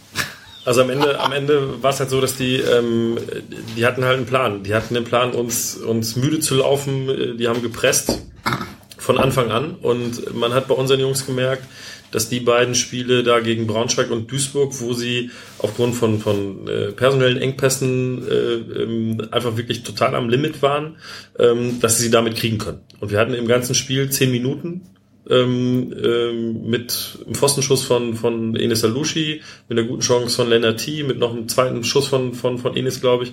Ähm, und hätten wir da ein Tor gemacht, dann hätte man das vielleicht irgendwie hinbekommen. Aber ähm, spätestens in der zweiten Halbzeit und alles spätestens nach dem, nach dem 1-0 war klar, da passiert gar nichts mehr. Also da, da war klar, da war, hatten die Jungs keine Körner mehr, da war nichts mehr im Tank. Da konnten die ähm, da mussten sie dem Ganzen halt Tribut zollen, was, was jetzt halt so passiert ist. Und ähm, die, die Heidenheimer hatten halt den, den großen Vorteil, die konnten ein paar Leute tauschen, die haben Mittwochs gespielt, also einen Tag längere, lä- längere Regeneration. Wir haben donnerstagsabend gespielt, äh, haben dann Freitag so ein bisschen regeneriert. Am äh, Samstag war dann Reisetag. Das ist nach, nach Heidenheim dann auch nochmal so ein bisschen umständlicher. Ich glaube, die Jungs sind zwar geflogen, aber dann erst nach Stuttgart und dann noch knapp zwei Stunden auch wieder mit dem Bus gefahren und so weiter und so fort. Also ähm, das war jetzt alles andere als, als äh, so eine Premium-Lösung für, für einen Abschluss von einer, von einer englischen Woche. Und ähm, ist dann leider eben halt auch in dem Ergebnis dann äh, gemündet. Und ähm, war für alle dann irgendwie enttäuschend natürlich, aber es war dann halt auch erklärbar. Ja, also das fand ich, fand ich halt schon, fand ich halt schon so, also da war jetzt keiner auch ähm, stinksauer oder sonst irgendwas, sondern es war einfach erklärbar und die Jungs, die waren halt einfach ähm, platt. Das war halt so. Und das war halt der Plan von, von Frank Schmidt, das hat er auch nachher in der, in der Pressekonferenz gesagt. ähm, dass sie halt gucken wollen, dass sie, dass sie, dass sie uns da mit den Zahn ziehen. Also dass sie sofort pressen, volle Pulle. Und ähm, das haben sie dann auch echt, echt gut gemacht. Ja. Personell vielleicht die Überraschung, also Subota war gelb gesperrt, ähm, Fabrice Jean-Picot, Faha Picot kam rein für John Verhoek. Ich, ich finde ihn grundsätzlich ganz gut, der ist auch echt schnell und der kann auch was am Ball. Aber, ich, nie zugleich. Ja, er kriegt das noch nicht so richtig umgesetzt und ich glaube, es ist so ein bisschen, er ist im deutschen Fußball noch nicht angekommen oder zumindest nicht in der zweiten Liga. Also das, das ist noch ein bisschen zu schön teilweise oder zu. Ich, mich erinnert der immer an Morike Sacco so ein bisschen. Ich sehe immer, Weil er ungefähr gleich groß ist, oder? nee, aber wenn der losrennt, sehe ich immer nur Beine. Das ist so, der, sein ganzer Körper verschwindet, sobald er zum Sprint ansetzt und es sind nur noch Beine, die sehr stark sich und so um den Ball rumtänzeln, aber so richtig effektiv ist es dann einfach alles nicht. Nur in dieser Beziehung Okay. äh, erinnert mich, er mich an Morike Sacco. Ich fand es dann auf jeden Fall bezeichnend, dass er zur Halbzeit rausging. Das macht Ewald eher selten tendenziell. Ja. Ähm, für ihn kam dann John Verhook und da muss man jetzt im Nachhinein natürlich sagen, das hätte er besser nicht gemacht, weil nach 12, 13 Minuten, zweiter Halbzeit, hat er sich jetzt komplett einmal die Bänder im Fuß kaputt gemacht, ähm, weil er bei einem Kopfballduell, ich weiß nicht, entweder einfach nur umgeknickt ist oder noch irgendwie den Fuß des Gegners beim Aufprall dann touchiert hat und dadurch dann umknickte, sah auf jeden Fall am Fernsehen extremst hässlich aus und an der Stelle nur einfach gute Besserung. Ich weiß nicht, ist schon absehbar, ob er die Saison nochmal spielen wird können? Weißt du da Näheres? Das wird man halt sehen. Ne? Also er wird jetzt sicherlich ein paar Wochen ausfallen. Und dann ist ja immer die Frage, ähm, wie, wie schnell kommt er dann wieder rein und so. Also ich hoffe schon für ihn, dass er, dass er hier noch ein paar, äh, paar Einsätze bekommt. Was wäre halt schon total bitter sonst irgendwie, wenn du, wenn du durch so eine Sache dann halt irgendwie komplett rausfällst. Ähm, und der John war auch total niedergeschlagen. Da fand ich super von, von, von ähm, Frank Schmidt. Der kam dann auch direkt nach dem, also hat sich sofort nach dem Spiel nach ihm erkundigt und kam dann auch direkt danach noch zur Kabine und hat dann mit John auch gesprochen und so weiter und so fort. Also der macht ja dann wirklich sehr, ähm, sehr angenehm und, und, und, und wirklich netten Eindruck. Und für John ist es halt, wie gesagt, total ärgerlich. Also dann kommt er echt ganz gut ins Rollen jetzt die, Ja. die letzten Spiele, trifft dann auch irgendwie und das war für ihn natürlich ähm, losgelöst jetzt von der privaten Situation. Der hätte, glaube ich, in, in ganz 2015 kein Tor geschossen.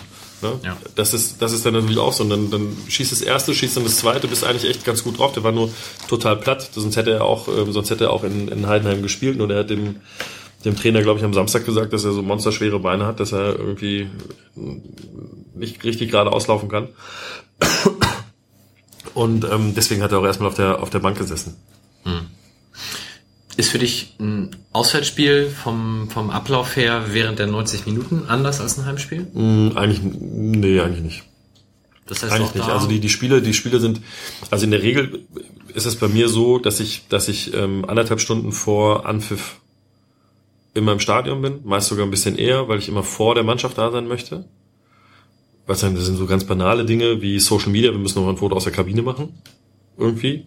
Oder so, also so, oder mal ein Video irgendwie, oder ein Video, wie der Bus ankommt oder so. Das war jetzt in Heidenheim halt der Fall. Ähm, ähm, und dann geht es halt auch mit den Fernsehsachen dann halt los. Ne? Was ist mit der Aufstellung? Die Leute brauchen dann für ihre Grafiken, die dann Sky oder Sport 1 oder wer auch immer macht, brauchen die Aufstellung dann am besten auch so ein bisschen taktisch und so weiter und so fort. Und ich kriege die meist nach der Mannschaftsbesprechung, bevor die also in den Bus steigen, ähm, von, von Matze Hein zugeschickt. Und ähm, ähm, habe dann vor dem Spiel, äh, jetzt wenn wir Heidenheim jetzt exemplarisch nehmen, da war ich jetzt allein, aber kein Kollege mit, die haben quasi den, den Nachspielbericht hier vom Fernseher geschrieben und so weiter und so fort. Aber dann habe ich halt äh, Social Media Sachen gemacht, äh, sprich irgendwie ein paar Fotos, wenn die Mannschaft ankommt, wenn sie auf den Platz gehen, Platz testen, dann hat's geschneit wie Sau, ein Foto von der, von der, von der, von der Kurve gemacht und so weiter und so fort. Und ähm, ähm, dann gibt's das Spiel, da sitze ich meist bei den Leuten, also auswärts äh, mehr als hier, sitze ich meist bei den Leuten von Sky. Die haben nochmal so eine extra Position, ähm, wo man dann auch nochmal ähm, die Wiederholung sehen kann, war es jetzt ein Foul oder eben nicht und so weiter und so fort. Und ähm, Videobeweis. Du bist der einzige Mensch mit Videobeweis. das könnte man, könnte man so sagen. Ja, Ich habe nur nicht den Einfluss, den ich sagen kann. Hier, warte mal kurz. Nochmal zurück hier, ganz schnell. Brauchst Ähm, ein Megafon dann. Alex!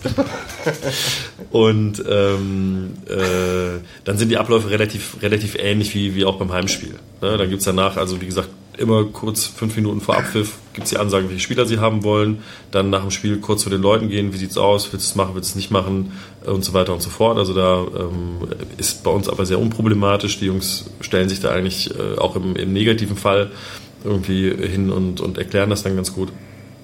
Dann ähm, begleite ich Ewald bei all, seinen, bei all seinen Sachen. Der hat dann irgendwie drei, vier, fünf Interviews nach dem Spiel. Dann gibt's die Pressekonferenz. Und dann twitter ich halt von der Pressekonferenz, wenn ich auswärts mitfahre und habe dann noch irgendwie zwei, drei Texte zu schreiben. Irgendwie und dann geht's irgendwann so, jetzt halb sechs oder so sind wir meist fertig. Also nach so einem Sonntagsspiel. Und dann geht's nach Hause. Ja, und so eine Heimfahrt ist schöner, wenn man gewonnen hat, kann ich mir vorstellen. Okay. Wie ist denn das Verhältnis von, oder anders, steckt irgendwie noch Fan in dir oder machst du das rein professionell? Und wenn nein, wie blendest du das aus? Also, ähm, ich habe das ja vielleicht schon mal hier angedeutet. Also es ist ja bei mir so, dass ich ja einen anderen Verein eigentlich ursprünglich gut finde. Ne? Ich bin ja Schalke-Fan und ich sage es ja auch ganz offen, auch Mitglied schon da, auch länger, seit 93 nämlich. Und ähm, ähm, der FC St. Pauli hat es mir überhaupt nicht schwer gemacht, mich hier irgendwie wohlzufühlen. Äh, A, was die politische Komponente angeht und B, was halt auch die Mannschaft angeht. Also ich bin schon Fan von der Mannschaft, muss ich sagen. Also ich finde, die Jungs sind echt super. Das ist eine, also wirklich ein ganz, ganz äh, äh, toller Haufen irgendwie und, und da wird halt schon gejubelt, auch wenn Tore fallen, keine Frage. Irgendwie. Und ich bin auch froh, dass es in diesem Jahr deutlich besser läuft als letztes Jahr, weil das war irgendwie eine Vollkatastrophe. Weißt du, du beschäftigst ja jeden Tag damit. Ne? Du hast jeden Tag mit den Leuten zu tun, hast jeden Tag mit dem Trainer zu tun, hast jeden Tag mit dem Sportchef zu tun, hast jeden Tag mit den Spielern zu tun und so. Das, das wird dann nur irgendwann symbiotisch. Weil deine Arbeit nicht unerheblich davon äh, abhängig ist, wie das ganze Geschehen auf dem Rasen läuft. Ne? Und ähm, ähm, da hängt man natürlich dran und da fiebert man auch mit und da ist man auch relativ schnell, ähm, ja, dass man da auch ganz durchaus ganz emotional werden kann.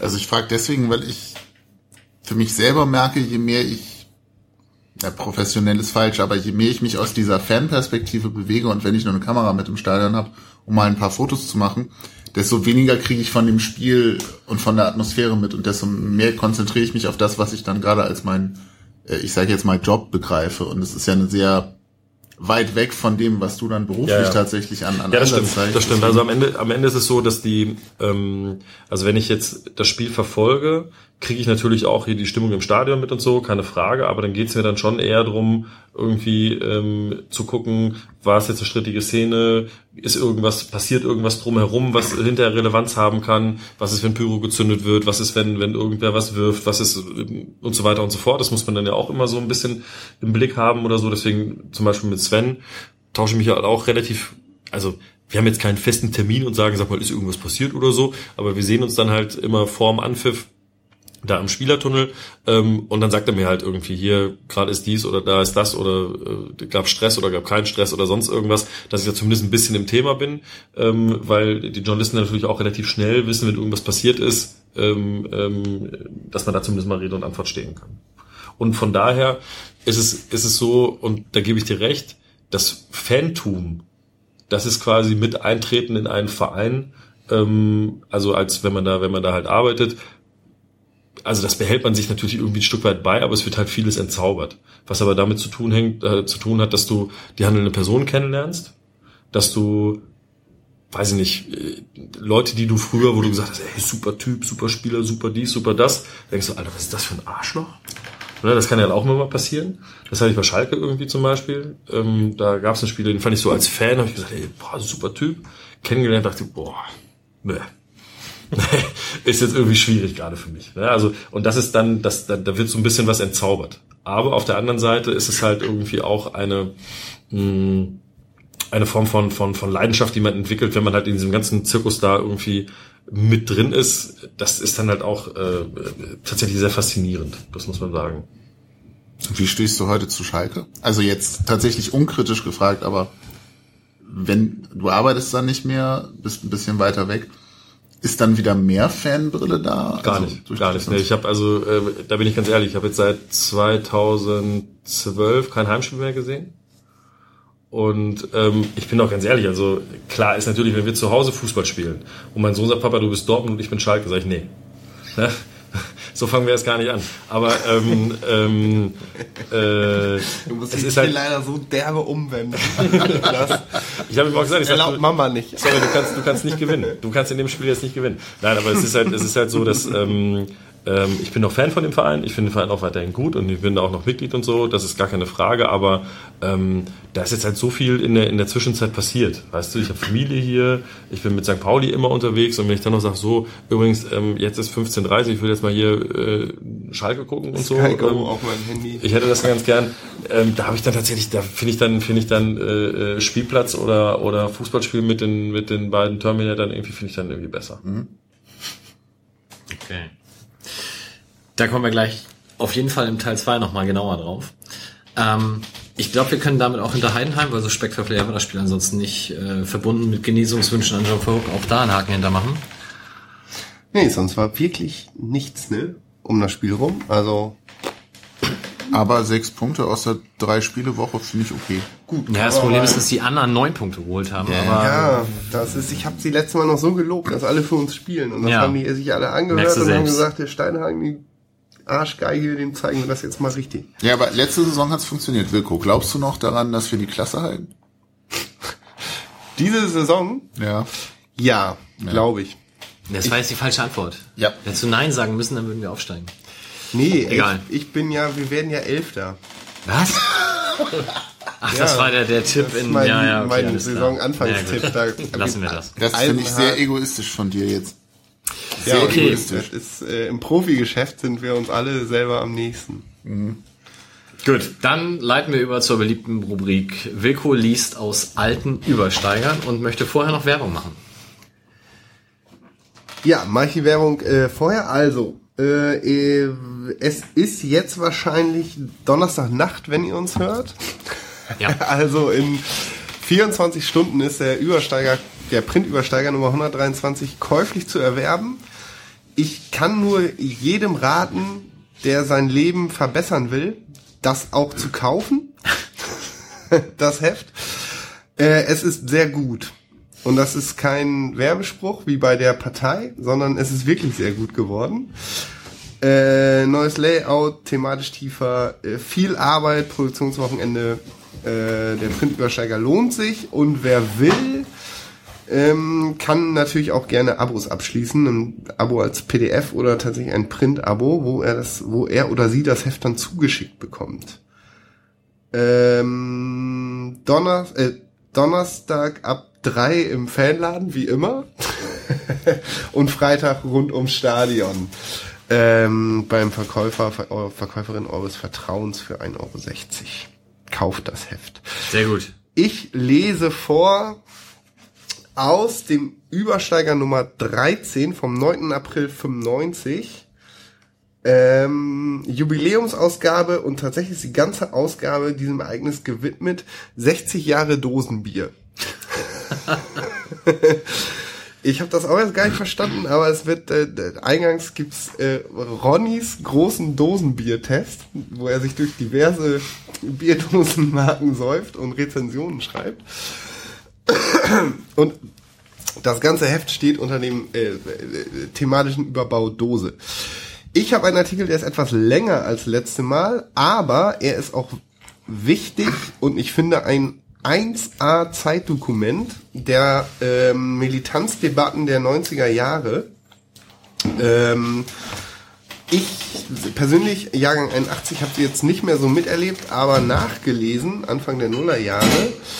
Und Leute, die zehn Jahre älter sind als ich, werden da mittendrin gewesen sein. Wir erinnern uns auch an die Ausgabe pff, drei oder vier Buttersäureanschlag auf den Fanladen äh, von Feministinnen aus der Roten Flora und so weiter. Der Artikel heißt, wir sind Fans und keine Hooligans. Er ist geschrieben, und da hat Mike mich explizit ermahnt, das vorher zu sagen, von Mirko und Regner. Ähm, nur um, wer die beiden kennt, um einzuordnen, was 1995 so los war im April. Wir sind Fans und keine Hooligans. Dies soll kein Aufruf zur Gewalt oder zum Hooliganismus sein, es soll lediglich unsere Meinung zeigen, die wir für die beste und sicherste halten. Und wieder einmal war es soweit. Unser Spiel in Leipzig war angesagt, also auf in den Osten. VfB Lokomotive Leipzig, ein Verein, der sich in die lange Kette von Rostock, Jena, Hertha, Dresden und vieler anderer Idioten einreiht. Sollte eigentlich bekannt sein, oder? Wahrscheinlich war das der Grund, warum nur circa 30 Leute Freitagsspiel hin oder her mit der Bahn von Hamburg losgefahren sind. Muss man sich doch vorstellen, ey. Umso verwunderlicher war da schon die Tatsache, dass vier der Leute Jugendliche im Alter von 14, 15 Jahren waren, die bestimmt noch nicht viele Auswärtsfahrten mitgemacht haben und ganz gewiss noch keine so randalträchtige wie die anliegende. Survival-Training, auch der übermäßige Alkoholkonsum einiger Mitfahrender fiel angesichts des zu erwartenden Stresses wieder einmal negativ auf. Tja, und so kam es, wie es schon fast zu erwarten gewesen war. Der Zug fährt in Leipzig ein, kaum ein Polizist im Bahnhof, aber einige Herren haben nichts Besseres zu tun, als lautstark St. Pauli zu grölen. Frei nach der Devise, Hallo Huls, wir sind da, schlagt uns. Das ging dann noch mal gut. Glücklicherweise waren nämlich keine anwesend. Reiner Zufall, ihr Treffpunkt liegt nur ein paar Meter weiter weg. Ausrufezeichen. Als kleine Gruppe in einer feindlichen Stadt muss Mensch nun mal verdammt vorsichtig und auch unauffällig sein. Der nächste Fauxpas ereignete sich dann im Zentralstadion. Zu Anfang der zweiten Halbzeit klauten fünf Nachwuchshuls ein St. Pauli-Transparent aus unserem Nachbarblock. Jeder St. Pauli-Fan müsste jetzt aus Scham und Ehrgefühl fast alles daran setzen, dieses Transpi zurückzubekommen. Als einige Leute über den Trennzaun wollten, um den Huls eine körperliche Abmahnung zu erteilen, geschah das Unglaubliche. Mit Rufen wie keine Gewalt, nicht provo provozieren oder wir sind Fans und keine Hooligans wurden die Leute beschimpft. Wir dürfen die Leipziger nicht auch noch provozieren, war dazu von den Pazifisten zu hören. Aha. Für all die, die es immer noch nicht kapiert haben, alleine die bloße Anwesenheit von Linken und Zecken reicht für den Hul Faschopöbel aus, um sich angepisst zu fühlen. Demzufolge werden sie immer versuchen, uns anzugreifen. Und wenn die Polizei dann nicht in der Lage ist, uns effektiv zu schützen, müssen wir das halt selbst tun, so jammerschade das auch sein mag. Wir jedenfalls gehören nicht zu den Leuten, die nach der rechten auch noch die linke Wange hinhalten. Eine ähnlich beschissene Situation 20 Minuten darauf circa 120 Hools, die allermeisten davon Nachwuchs 20. Reihe, starteten den Versuch, unseren Block zu stürmen, wobei allerdings nur 10 bis 15 Leute den ersten Trennzaun, etwa 80 Meter entfernt, überwinden konnten. Die Reaktion der St. Pauli-Leute, circa 20 Leute waren bereit, sich zu stellen und gingen Richtung Zaun. 80 andere hingegen versuchten panikartig den Block zu verlassen. Bei einigen von ihnen waren schon Anzeichen von Todesangst in den Augen zu sehen. Der Rest ließ sich wieder mit den keine Gewaltparolen aus. Mal ehrlich, Leute, was soll so ein Scheiß? Wenn Huls Faschos tatsächlich bis zu unserem Blog, unserer Gruppe rankommen, glaubt ihr, sie mit Gänseblümchen besänftigen zu können? Um das nochmal klarzustellen, dieser Artikel soll kein Aufruf zur Gewalt sein. Kurz was weggrinsen. Einfach wegrennen ist genauso falsch. Sicherlich. Fürs Erste seid ihr sicher, aber dann Plötzlich sind aus den 100 Fans viele kleine Gruppen geworden. Leichte Opfer für Hools. Außerdem, wie findet man schnellstens wieder zusammen? Und jetzt eine meiner Lieblingsmetaphern. Ein Streichholz kannst du brechen. Zehn vielleicht auch noch, aber eine ganze Schachtel brichst du schon nicht mehr. Eine große Gruppe bietet nun mal die größte Sicherheit. Denkt mal drüber nach. In unseren Augen gibt es jedoch einen gewaltigen Unterschied zwischen Schlägereien aus sogenannten niederen Beweggründen und Selbsthilfe bzw. Selbstverteidigung angesichts von total hilf- und planlos agierenden Polizei- und Ordnungskräften. Das eine ist reiner Hooliganismus, das andere eine Notwendigkeit, um zu überleben. Wer also bei Konfliktschibilen bereit ist, seine ihre Mannschaft auswärts zu supporten, sollte sehr genau wissen, worauf er sie sich da einlässt. Eine objektive, konkrete Abwägung der Lage vor Ort ist genauso wichtig wie eine daraus resultierende Einschätzung der eigenen Nervenstärke und der Fähigkeit, Konfliktsituationen, wie etwa in Rostock vor zwei Jahren, zu bestehen. Auch sollte durch das Verbreiten falscher Meldungen oder bloßer Übertreibungen keine Panik erzeugt werden. Bleibt cool, Leute. Oft ist alles nicht mal halb so schlimm, wie es aussieht. dann gibt es auch nicht solche Debakel wie im Pokalspiel bei TB. Rund 200 St. Pauli-Supporter rennen vor circa 20 Jungfröschen, durchschnittlich 15 Jahre alt, 1,60 groß, 50 Kilo leicht, weg. Ohne Polizei hätten in dieser Situation aufgrund unserer Panik, panikartigen Rückwärtsbewegung einige Leute wohl ganz schön auf die Kauleiste bekommen. Und warum? Weil wir gerannt sind. Wären wir ohne Panik stehen geblieben, nichts wäre gewesen. Am Millantor geht es doch auch. Nach dem Rostock-Spiel zum Beispiel fanden sich binnen Minuten gut 150 bis 200 Leute zusammen, um eine Kneipe auf dem Kiez gegen eine eventuelle Hulattacke zu schützen. Zwar ist auch daheim nicht alles Gold, was glänzt. Viele haben eine große Schnauze, machen no normale Fans an, Oberscheiße in Klammern, oder können nichts anderes, als bei Eckbällen für den Gegner Nazis rauszugrölen. Aber zumindest sind Leute genug da, um solche blamablen Situationen wie bei TB oder jetzt in Leipzig zu vermeiden. Leute, es ist eine alte psychologische Regel. Wer zuerst wegrennt, hat schon verloren. Auch wir haben manchmal Schiss, wenn da plötzlich ein Mob auf uns zugerannt kommt. Aber wir wissen auch, dass wenn wir stehen bleiben, ihre Mitläufer kehrt machen und das ist meist die Mehrzahl. Schon bleiben von 200 Leuten nur noch 20 übrig, die wirklich zuschlagen würden. Und ob diese nicht bei 50 St. Pauli-Fans auch kehrt machen würden? Risiko, aber eine Sicherheitsgarantie gibt es nun mal nirgends. Auf keinen Fall jedoch darf jetzt ein neuer Ostboykott ausgerufen werden. Damit würden wir unseren letzten, unsere letzten Kredite verspielen und außerdem könnten wir dann bald nirgendwo mehr hinfahren. Was uns als fast schon unerträgliche Gefahr erscheint, nämlich die direkte Konfrontation mit mehreren hundert Huls Fascho, äh, äh, slash Faschos, ist in vielen Städten der Ex-DDR leider oft schon lebensgefährlicher Alltag. Erst würden Rostock, Leipzig boykottiert, dann Hertha, Mannheim und Hannover und zu guter Letzt schließlich wohl auch Meppen. Wegen seiner eventuell zehn Gummistiefel Deppen, ja ja, auch Bauern sollen zuschlagen können. Wie schon gesagt, wir erwarten nur, dass die Leute sich im Vorfeld überlegen, worauf sie sich einlassen und die Gruppe weder durch ihre Hysterie noch durch idiotische Einzelaktionen spalten und in Gefahr bringen. Noch ein abschließendes Wort. Ich, in Klammern Mirko, habe selbst Anfang der 80er mehrere Punkt- und Pokalspiele der DDR-Ligen gesehen, dabei des Öfteren Ausschreitungen erlebt und auch selbst dabei was abbekommen. Wenn St. Pauli damals mit diesen Fans und dieser Einstellung zur Selbstverteidigung und Gegengewalt in der DDR-Oberliga gespielt hätte, wie jüngst in Leipzig erlebt, wir hätten aus Sicherheitsgründen selbst unsere Heimspiele boykottieren müssen und trotzdem mit viel Spaß und möglichst ohne Gewalt auf in die erste Liga. das war's. 40 Mitreisende bei Auswärtsfahrten. 30 im Zug, genau. Das ist halt tatsächlich ein echtes 90er-Dokument, würde ich mal so sagen. Es ist krass, wie sehr sich das geändert hat. Erstmal das, wie viele mitfahren und dann auch wie ja, wie anders so eine Gewaltdebatte geführt wurde und so, ne? Das fand ich schon, finde ich sehr erhellend. Also. Ja, also schönen Gruß in den Block 1 an Mirko und Ragnar. Ähm, genau. 1995. Ich, ich glaube, 30 Leute mit der Bahn würden heute auch fahren, aber du hast halt ähm, von drumherum einfach so viel Masse, ja.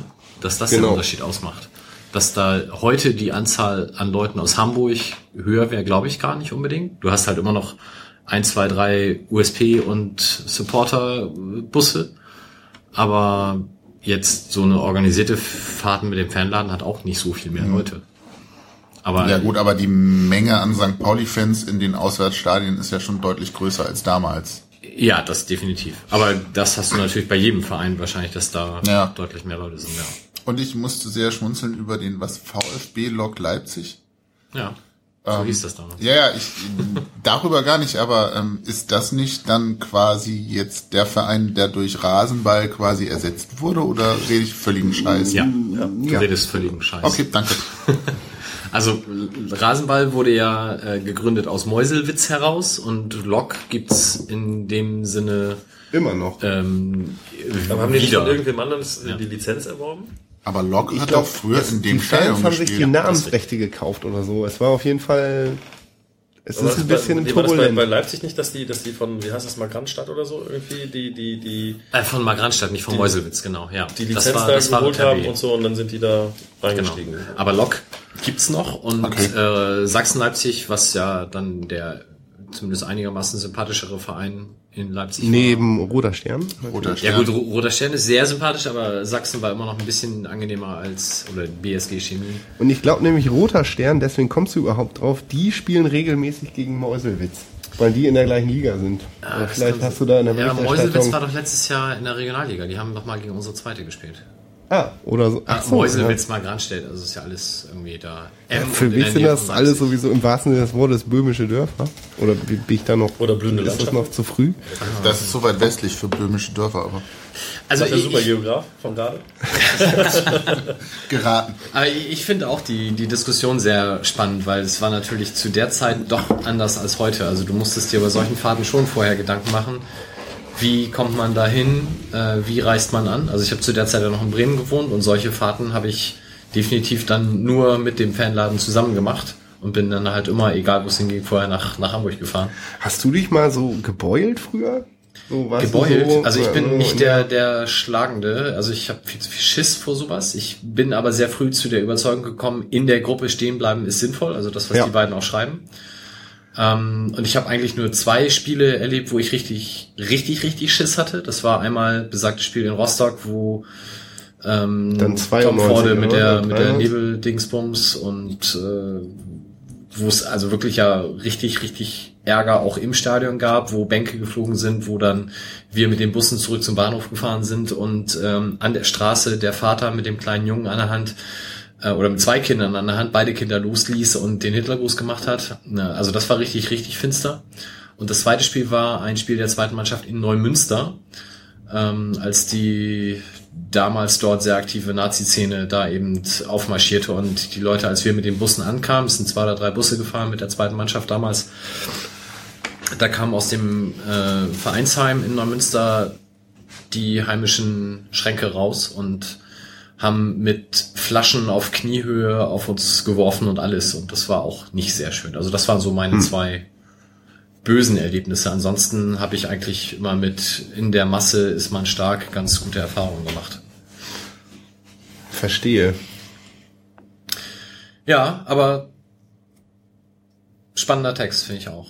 Also kann man sich so in der Reichweite oder in der in dem Ausmaß, wie es da beschrieben wird, heute gar nicht mehr vorstellen, weil einfach die Stadien viel voller und viel sicherer sind. Ja, und vor Aber auch in der Haltung nicht, oder? Also ich bin, bin jetzt quasi zugereist sozusagen und, und ähm, äh, dementsprechend ja nicht so lange hier schon ähm, am Start, wie ihr das alle seid. Aber wenn wir jetzt so Diskussionen führen über, was macht den Verein denn aus und so weiter und so fort, und dann ist man immer tolerant und man hat Respekt und man ist irgendwie im Umgang irgendwie ganz, ganz, ganz okay miteinander und so weiter und so fort. Und das äh, spiegelt sich da jetzt ja nicht direkt wieder. nee, Ne? Also man hat, man hat auch, also man hat auch bei so Diskussionen irgendwie, ähm, ähm, also das wird jetzt auch in der, in der, in der Diskussion ja häufiger gesagt, dass wir so ein pazifistischer Verein wären und so weiter und so fort. Ähm, und da habe ich jetzt schon ein paar Mal und deswegen deckt sich das fast wieder mit mit dem Text von von von Leuten wie Sven oder oder anderen, die halt schon seit seit 25 oder, oder noch mehr Jahren hier hingehen. Ähm, haben ja halt auch gesagt, die Nazis hätten wir nicht pazifistisch aus dem Stadion bekommen. Genau. Ne? Genau. Da hat es dann auch schon mal geklingelt. irgendwie. auch linker Freiraum ist erkämpft meistens so. Das ist, ja, ist ja so. Wer war das denn? Wie war denn nochmal die, diese legendäre Nordkurventruppe? Ja, genau. Die sind auch nicht gegangen, weil man sie freundlich gebeten hat. Wer, wer, hat sie denn nochmal gegangen? Was war das denn nochmal? Naja, das war schon, also das war auch deutlich vor meiner Zeit, aber das waren halt Leute wie Brooks und Leute, Ja. Ähm, die dann später vielleicht bei der Northside oder so Ja, die meinte ich. genau. mitschlagende Verbindung waren, die Genau, damals die die, Nordkite meinte ich. ähm, Nordkurve da von dem, was damals rechts war am Millantor, gesäubert haben, in Anführungsstrichen, und die Leute aus dem Stadion geprügelt haben. Ja. Das war immer noch, ich kann mich da immer noch so an hier Tresenthesen Olli so erinnern, der sagte hier diese ganze Prügeldiskussion, ich verstehe das gar nicht. Ich hatte früher in der Nordkurve meine eigene Halterung für die Vogelschreck. Das war Standard, das war nie damals. Ja, aber also zu der Zeit war es ja halt auch echt so, dass du noch deutlich mehr Spiele hattest, wo es wirklich äh, ja sch schwierig war auswärts. Also heute ist es ja, ich meine, durch Fans. Was also, passiert ne, ja noch? Also in da Kaiserslautern passiert ja auch schon nichts mehr. Das wollte ich gerade nämlich noch sagen. Es gibt ja jetzt Leute, die nicht wissen, dass das, dass die Polizei früher kein Militär war. Also was Ausrüstung angeht und so weiter, ne? Sondern das waren einfach Lederjacken mit Helm ohne Visier. Und das war die Polizei. Naja, aber also die war halt damals vielleicht auch gar nicht da. Bei dem Spiel in Neumünster, das ist der, der Standort der Polizeischule, glaube ich, damals gewesen. Ich weiß nicht, ob das heute noch so ist. Und da war keine Polizei da, obwohl ganz klar war, St. Pauli fährt da mit drei Bussen hin. Neumünster wird irgendwie seine schlagende Vereinigung aus der rechten Szene da vor Ort haben. Das würde es heute aufgrund der Sicherheitsbesprechung auch in der Regionalliga so nicht mehr geben. Und dann kommen irgendwann später da so zwei Bühnerbs und wollen dafür Ordnung sorgen. Da ist, da ist dann in der Halbzeit äh, ein farbiger Spieler von St. Pauli, ähm, ich glaube Mike Pomorin war es, ähm, von den Nazis geschlagen worden auf dem Weg zur Kabine. Das ist heute alles absolut unvorstellbar, aber damals waren das halt schon noch andere Nummern und da ähm, ja, wie du sagst, also ich, ich glaube schon, auch heute noch ist irgendwie der Konsens, ähm, gegen Nazis ist Gewalt völlig okay ähm, und auch nicht ausschließlich verteidigend, sondern auch dann selber agierend. Und damals war dieses keine Gewalt, wir sind Fans und keine Hooligans tatsächlich noch ein bisschen verbreiteter und da musste dann so eine Ansage auch mal erfolgen. Also ich glaube, heute würdest du bei dem, was auch aktiv auswärts fährt, deutlich mehr Leute haben, die das so eins zu eins unterschreiben. Ohne das jetzt irgendwie Gewalt verherrlichen zu wollen, weil ich glaube, das will auch der Text nicht. Genau, wir wollen ja sagen, die, äh, die, Reaktion vom offiziellen Vereinsvertreter oder Vereinsangestellten war jetzt nur zu sehen. Wir behalten sie auch für uns. Wenn er nicht sagen will, dazu ist auch okay. Ja, aber dann können wir ja wunderbar zum, zum zweiten Teil überleiten. Ähm, und, und vielleicht ja auch mit dem Thema tatsächlich beginnen. Ich meine, du bist äh, 72 geboren, das heißt, du bist ja in deiner Fankarriere beim FC Schalke auch mit der Zeit groß geworden. Wie, wie war denn Ja. das auf Schalke? Hast du sowas mitbekommen? Ja, total, total. Also es gab, ähm, ähm, ähm, da war das so, dass ähm, gerade Spiele gegen Köln, äh, Spiele gegen Bochum, gegen Dortmund, die waren schon ähm, nicht unerheblich problematisch. Ähm, es gab im alten Parkstadion war so, dass in der Nordkurve hat war quasi der Schalke-Block, in der Südkurve ähm, äh, äh, da habe ich meist gestanden und am quasi Auslaufen der der Kurve stand war der Gästeblock, so dass ich quasi mit dem Beginn der Haupttribüne das hat sich dann, ich weiß gar nicht genau, Ende der 80er, Anfang der 90er, ja, wahrscheinlich eher Anfang der 90er, hat sich die Gelsenszene da halt hingesetzt. Also der, der Hooligan-Trupp, der da quasi das Sagen hatte. Ähm, und da sind halt regelmäßig bei gerade Spielen wie gegen Köln oder, oder gegen Dortmund sind da ähm, ähm, Leuchtraketen reingeflogen und so weiter und so fort. Und da hat es auch richtig gekracht. Und da war dann noch einmal irgendwie Blocksturm und so weiter und so fort. Also das, ähm, das gehörte da irgendwie mit dazu und da kann ich deine Einschätzung halt teilen. Die Polizei war dann oft auch berittene Polizei, die aber dann quasi ihre Lederjacke anhatten, Helm auf und sonst nix. Ähm, und die sind dann halt auch massiv beschossen worden, die Pferde sind beschossen worden und das sorgt natürlich dann, wenn da so, so 30.000 Leute oder 40.000 Leute aus dem Stadion gehen und auf einmal galoppiert da so ein äh, Pferd mittendurch, ähm, äh, nicht unerheblich für Panik. Ne? Und ähm, das, das, das war schon, das war schon mitunter beängstigend. Auswärts ähm, war das, war das halt ähnlich. Also auswärts in Dresden oder so, das war halt dann auch nicht so richtig komfortabel. Da haben wir dann auch gesagt, oh, jetzt müssen wir mal gucken, dass wir hier äh, äh, in der in der Gruppe, in der wir jetzt halt sind, auch auch zusammenbleiben irgendwie und und ähm, am besten erstmal auch ein bisschen die Schnauze halten und nicht hier äh, äh, auf dicke Hose machen. Du bist, um vielleicht noch einen Schritt zurückzugehen, in Dortmund aufgewachsen. Wie wird man denn dann Schalke-Fan? Das sind ähm, ähm, familiäre Umstände gewesen, weil der eine Teil meiner Familie ist äh, ähm, dem Schalke-Lager klar zuzuordnen und mein Onkel hat da quasi den Grundstein gelegt, dass ich auch Schalke-Fan geworden bin. Der andere Teil der Familie, zu der meine Mutter gehört, ähm, ist, ist äh, äh, klar Anhänger von Borussia Dortmund. Meine Mutter hat auch eine Dauerkarte, auch jetzt noch. Irgendwie, wird jetzt 70 dieses Jahr, muss man auch eigentlich denken. Aber Das ist wahrscheinlich Onkel ist ja nicht der Bruder deiner Mutter, oder? Nee, nee, so, nee, nee, nee, der- nee, also das, ist, das ist klar getrennt. Der Onkel das ist klar getrennt. Äh, Es gab da anscheinend auch, als, als ich das zwischen meinen Eltern wo irgendwie angebahnt hat, gab es dann irgendwie auch, gab's dann, gab's dann von meinem Opa mütterlicherseits auch die Frage, was ist denn das für einer? Irgendwie, ne? Dass er, dass er katholisch war, da konnte er punkten irgendwie. Ähm, dass er aber dann leider Schalke-Fan war, das war dann, das hat er nicht so richtig hingehauen. Aber die haben es dann anscheinend trotzdem ganz gut verstanden. Also deine Mutter mag dich auch noch. Na, Moment mal. Also eigentlich, Das, kann man so klar das ist, nicht das sagen. Ist, das, ist, das ist quasi die falsche Herangehensweise. Ich mag sie noch, denn Aber sie hat die älteren Rechte. Na, Moment, aber sie hat, sie, sie ist ja auch Mutter, sie hat dann sich ja auch um uns zu kümmern und so weiter und so fort. Also das, das muss man dann ja auch noch mal ein bisschen anders sehen. Aber es gab eine Situation, da, war, da wäre es fast zum Bruch gekommen. Derby in Schalke, 1-1, relativ unverdient damals schon, dass es überhaupt 1-1 stand für den BVB. Letzte Minute Michael Zorg 2-1. Meine Mutter fällt mir um den Hals. Und da, da war richtig schlechte Stimmung. Also es dann, das, das war tatsächlich Familienkrise danach. Also da haben wir so eine, so eine Woche irgendwie richtig, also das war, da war nicht, da war kein Spaß mehr. Und danach sind wir auch seltener zum Fußball gegangen zusammen.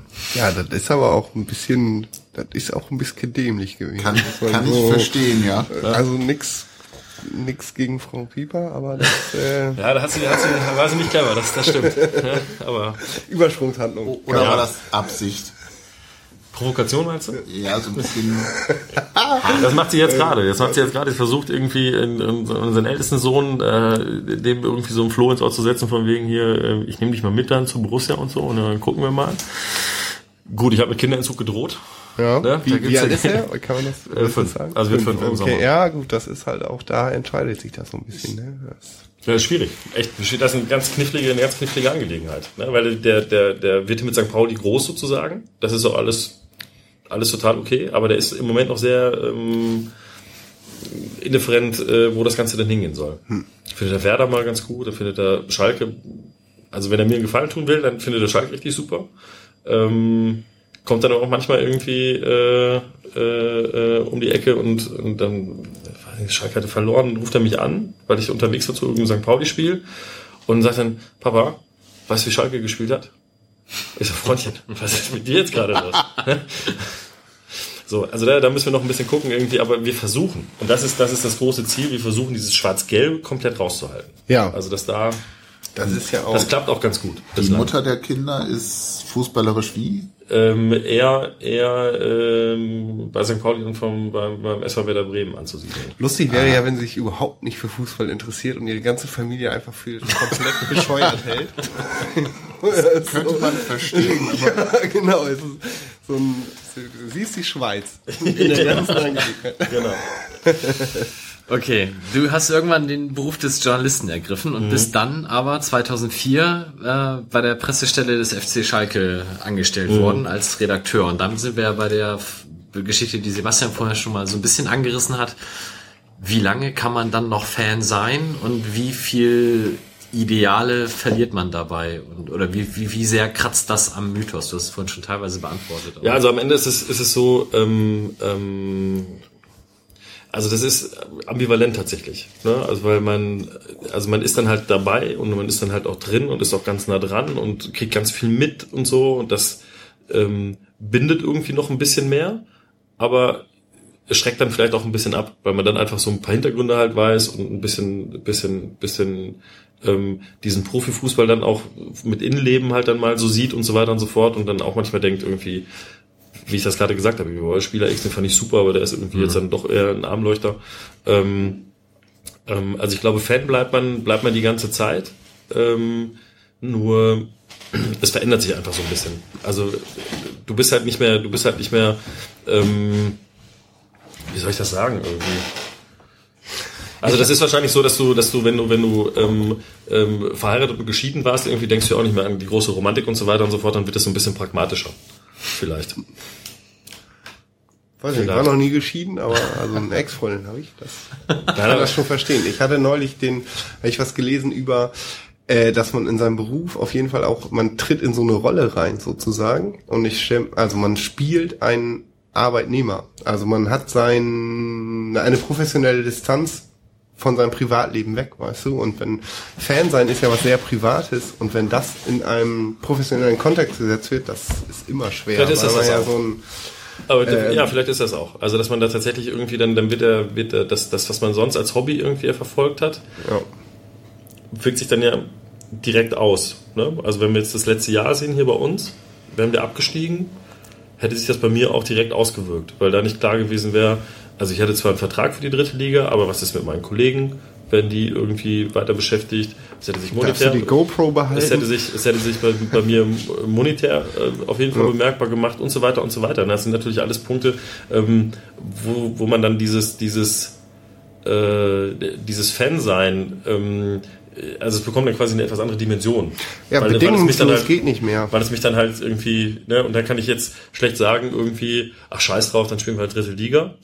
Sondern scheiß drauf hieß dann auch, scheiß drauf, dann müssen wir mal gucken, wie wir hier ähm, den Ja. ganzen Laden am Laufen halten. Ne? Ja.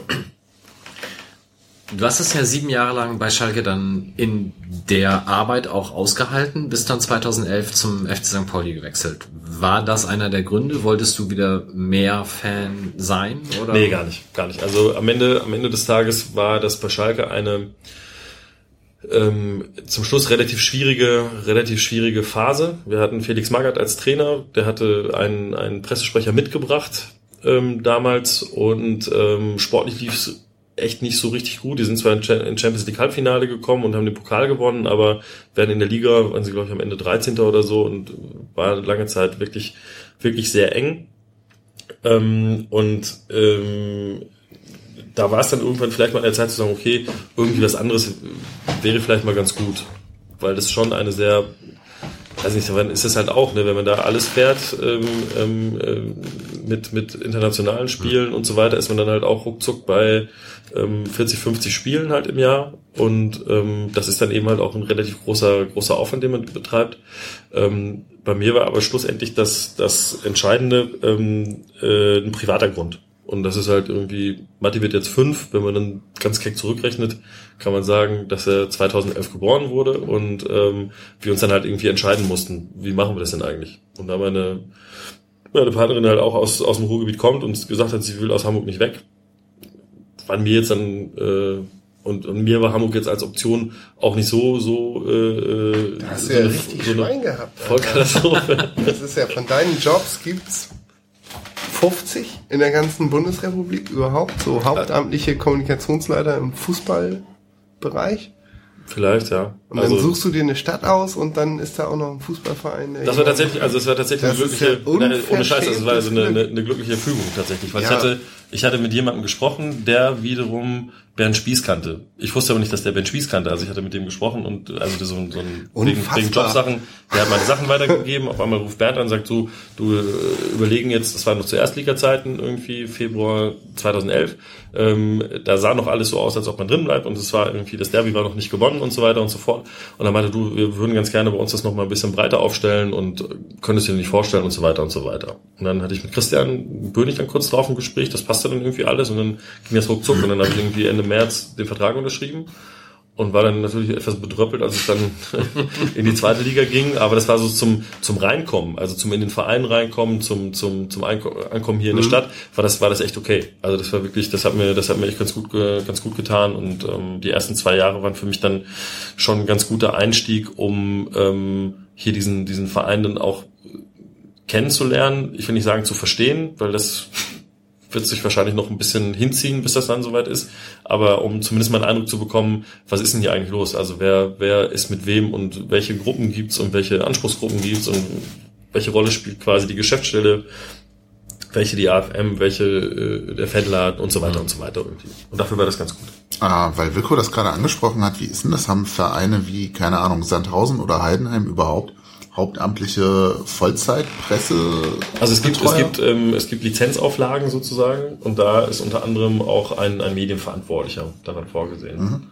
Also ob das jetzt dann einer ist, der alles macht, oder ob das dann irgendwie wie bei uns jetzt fünf Leute sind oder wie bei Schalke mittlerweile haben die, haben die in der Medienabteilung, glaube ich, 18 Leute. Ähm, Ja, mit dem Internet ist die Sache halt auch ziemlich kompliziert geworden. Das, Ja, es wird ja, es wird ja nicht, nicht, also es, es äh, äh, wird ja nicht weniger, ne? Also das Genau. ist ja, das ist ja, es wird ja alles schneller und wenn du es bei uns jetzt halt siehst, früher war es so, ich habe ähm, von 92 an ähm, als, als, ja, weiß nicht, da war ich, war ich, habe eine Ausbildung gemacht nach dem Abitur und habe dann aber parallel bei einer Zeitung gearbeitet. So und da war halt der, der, ich was hab, hast du für eine Ausbildung gemacht? So eine, ein ganz klassischer Bankkaufmann. Ach, guten Tag, auf. guten Tag, kann ich Ihnen helfen? der einzige Ne? Verein, der rechnen kann. Naja, klappt nicht ganz so gut irgendwie, aber egal. ähm, und habe parallel dann irgendwie bei einer, bei einer Regionalzeitung in Dortmund gearbeitet und der Typ, der den BVB gemacht hat, der hat dann manchmal so, ach komm, mache ich morgen. Ne, hab die Geschichte im Sack, mache ich für morgen, habe ich schon mal auf Halde, ist kein Problem. Hast du jetzt ja gar keine Möglichkeit mehr zu. Weil irgendeiner hat das dann doch schon mal und dann wird über Twitter, über Facebook, über alle sozialen Medien irgendwie, so schnell kannst du ja nicht gucken. Und so verändert sich natürlich dann halt auch die Medienlandschaft. Ne? Also wenn man die Digitalisierung jetzt quasi nimmt von, von 92, als ich angefangen habe bis jetzt, ähm, da war das mit diesem Internet noch gar nicht so. Ne? Da, Nee, Facebook äh, ist 2011 erst groß geworden in Deutschland. Also, das muss man, das muss man dann halt sehen, ne? genau. Warst du denn inhaltlich, ich will nicht sagen vorbereitet, aber zumindest gefasst auf das, was dich hier beim Verein dann, ja, erwartet hat? Also hast du das mit dem, was du eben sagst, diese ganzen Interessengruppen, hast du dir das so vorstellen können? Ist das bei Schalke ähnlich oder war das hier für dich wirklich überraschend auch? Ohne jetzt das zu werten. Also auf Schalke ist es sicherlich anders. Die sind auch, was die Fanszene angeht, gut strukturiert und so. Die haben einen Schalke Fanclub-Verband, der quasi als Dachorganisation für alle organisierten Fanclubs äh, da ist und so weiter und so fort. Also das ist auch mit so verschiedenen Bezirken und so, das ist, das ist da ganz gut, ganz gut gelöst. Ähm, Schalke ist doch nur ein Bezirk. wollte Ich ich, verstehe. ich ganz kurz. Wenn ich das hier von, ja, ich, ich habe vom Ruhrgebiet auch, Entschuldigung. Erzähl einfach zu Ende. Kannst, hinterher kannst du Ähm, Meinung also am sagen. Ende ist es, ist es, ist es ähm, ähm, dahingehend, also der Kernunterschied ist, auf Schalke zählt das Wochenende. Wenn da gewonnen wird, ist erstmal alles gut. Hier zählt das Wochenende auch, aber die ganze Woche trotzdem. Ne? Also in Schalke sind die auch alle, die brennen total für den Verein und da sind ganz viel mehr Leute beim Training als hier und die sind, die sind irgendwie da auch sehr fanat und, und fanatisch. Ähm, aber da geht's mehr oder weniger zu 98 Prozent nur um den Sport. Nur um das, was auf dem Rasen passiert, ob der trifft oder nicht, ob der Abwehrspieler das macht, ob der Torwart hält oder nicht, das sind da die drängenden Themen. Da wird nicht drüber, also nicht großartig drüber diskutiert, ob Gazprom da jetzt Hauptsponsor ist oder nicht. Da gab es zwar so ein bisschen, ja, ist irgendwie schwierig. Auf der anderen Seite wurde auch gesagt, komm, scheiß drauf, die geben uns richtig Geld irgendwie, das, das läuft jetzt hier weiter und dann werden wir dann vielleicht noch Meister irgendwann. So. Ja, also das, das, da sind, da sind so etwas andere Motive ähm, drin. Und da bin ich ganz ehrlich, ich war so ein bisschen vorbereitet, sage ich jetzt mal, weil ich ähm, ähm, äh, halt quasi seit 2007 regelmäßiger in Hamburg war und, und auch das eine oder andere Spiel hier gesehen habe und so. Und ähm, so dass mir das nicht alles total fremd war. Auch die politische Orientierung war mir natürlich nicht fremd und so. Und ich habe mich da auch sicherlich ein bisschen vorbereitet auf den ganzen Krempel, um nicht total kalt reinzukommen. Ähm, aber die, die, ähm, die Verästelung, die ähm, bestehenden Gräben, die man dann irgendwie angefangen hat zuzuschütten, die es aber trotzdem gegeben hat, ähm, die verschiedenen Gremien, wer alles mitspricht, wer aber auch alles in allen Gremien sitzt, ähm, da mal hinzukommen, dass man, dass man halt dann irgendwie hier Leute halt hat, die gefühlt dir auf jeder Veranstaltung begegnen, weil die halt immer da sind und überall irgendwie Sachen mitmachen. Ähm, das ist natürlich was, was ich dann, was ich dann irgendwie über die Zeit dann erst äh, äh, äh, so richtig mitbekommen habe. Und, und aber das ist auch ein normaler Prozess. Ich bin aber auch ganz, ganz froh darüber, ähm, weil das einem zumindest eine Zeit lang so ein bisschen noch ähm, das, das äh, Glück gegeben hat, so ein bisschen einen Außenblick zu haben. Also dass man sich natürlich dem Verein immer mehr annähert, aber trotzdem noch so eine Außenperspektive zu haben. Und da war es für mich auch ganz gut, vielleicht einen Verein schon mal erlebt zu haben, mit all den Dingen, die so in Gremien passieren und mit all den Dingen, die auf so JHVs passieren und so weiter und so fort. Aber dass man da einfach mal ein Gefühl ähm, A hat, wie ist so Vereinsleben? Ähm, was gibt's da für, für, für verschiedene, für verschiedene ähm, Gruppierungen, Strömungen und sonstige Dinge? Und ähm, da muss ich jetzt sagen, wie gesagt, da war ich ganz froh, dass ich die zwei Jahre so als Stellvertreter hier so ein bisschen in zweiter Reihe mir viele Sachen angucken konnte, in viele Dinge aber auch schon einbezogen worden bin und so weiter, gerade was so, was so Kommunikation, Präsidium angeht und so. Und das war ein ganz, das war ein ganz guter Einstieg. Genau, und dann bist du 2013 ist äh, Christian Bönig, der damals Leitung Medien war, eben Teammanager geworden, ausschließlich nur noch. Das hat er bis dahin nebenbei gemacht oder auch gemacht, wie auch immer, und dann bist du eben in die Position gekommen. Genau. Ich habe Interviews mit dir gelesen, als du noch bei Schalke warst. Da stand drin, die haben äh, 3000 Anfragen pro Jahr, was Interviewtermine anbelangt. Ist das hier vergleichbar? Ist das im letzten Jahr mehr geworden, weniger? Ähm, es ist so ein bisschen Also es ist am Ende, jetzt kommst du nämlich mit dem Kopfrechnen und so, ne? dann hast du mich jetzt gerade schön in die Pflicht genommen. Zehn am Tag sind das. Mittwoch. Wenn man, nee, weil die muss man abrechnen. Die Ja. Sonntage rechnest du weg. Wir haben jetzt, ähm, das ist so ein bisschen anders strukturiert. Also bei Schalke war das halt so, zum Schluss wurde ein Spieler pro Tag den Medien hingestellt und der Rest wurde quasi über Anfragen geregelt. Also 1 zu 1 Interviews waren da deutlich mehr angefragt ähm, äh, als, als äh, diese Sache hier, wir stellen jetzt einen Spieler hin und so weiter und so fort. Ähm, hier bei uns ist es ja so, dass wir den ähm, Journalisten ermöglichen, nach einem Training nahezu mit allen Spielern äh, äh, ein Interview führen zu können. Da sind so, sage ich jetzt mal, zwischen zwei und fünf am Tag. Wenn man da halt denkt, okay, vier Tage die Woche ist Training öffentlich, ist man dann bei 20, das mal 50 Wochen oder obwohl sind ja nicht ganz irgendwie, so kann man sich das ja hochrechnen, wie viel das jetzt gerade so bei uns sind, plus dann noch Dinge, die noch reinkommen. Also es ist ähm, ähm, in der in der Anzahl sind wir wahrscheinlich sind wir wahrscheinlich ein ganzes Stück geringer, aber ich finde für einen Zweitligisten ist das schon eine ganz eine ganz stattliche Zahl an, an Terminen, die wir da belegen. In dem gleichen Interview hast du auch gesagt, du machst ungefähr 80% PR-Arbeit und nur noch 20% ja, Journalismus oder selber schreiben, was du natürlich auch damals schon in der Aufgabenstellung, glaube ich, intern bei Schalke hattest du so den Weg gewählt und andere hatten vielleicht eine andere Zugang. Genau. Ist das hier auch so? Verstehst du dich eher als PR-Arbeiter? Also am Ende ist es ja bei Schalke so gewesen, dass ich, dass ich ähm, in der letzten Zeit, auch als dieses Interview geführt worden ist, habe ich mich ausschließlich darum gekümmert, ähm, alle Medienthemen rund um die Mannschaft zu regeln. Und da habe ich halt dann zwar journalistisch denken müssen, aber nicht mehr journalistisch gearbeitet großartig, weil ich habe keine, ich hab, klar Interviews vorbereitet, Interviews redigiert auch und mit den mit den Jungs dann besprochen, aber ähm, ich habe fast keine Texte mehr geschrieben oder irgendwelche Sachen recherchiert, sondern es ging halt nur noch darum, da die die Sachen zu organisieren und zu regeln und ähm, jetzt ist es halt so, ähm, das hat sich jetzt durch die Aufgabe natürlich schon so ein bisschen so ein bisschen bisschen angepasst, ähm, weil ich jetzt halt schon einige Sachen natürlich wieder selber schreibe und deutlich mehr journalistisch arbeite, als ich das bei Schalke gemacht habe. Ähm, auf der anderen Seite mh, ist es ist es natürlich so, dass dass wie fasst man jetzt PR? Weißt du, also wo, wo, wo zieht man dann die Grenze? Ähm, ähm,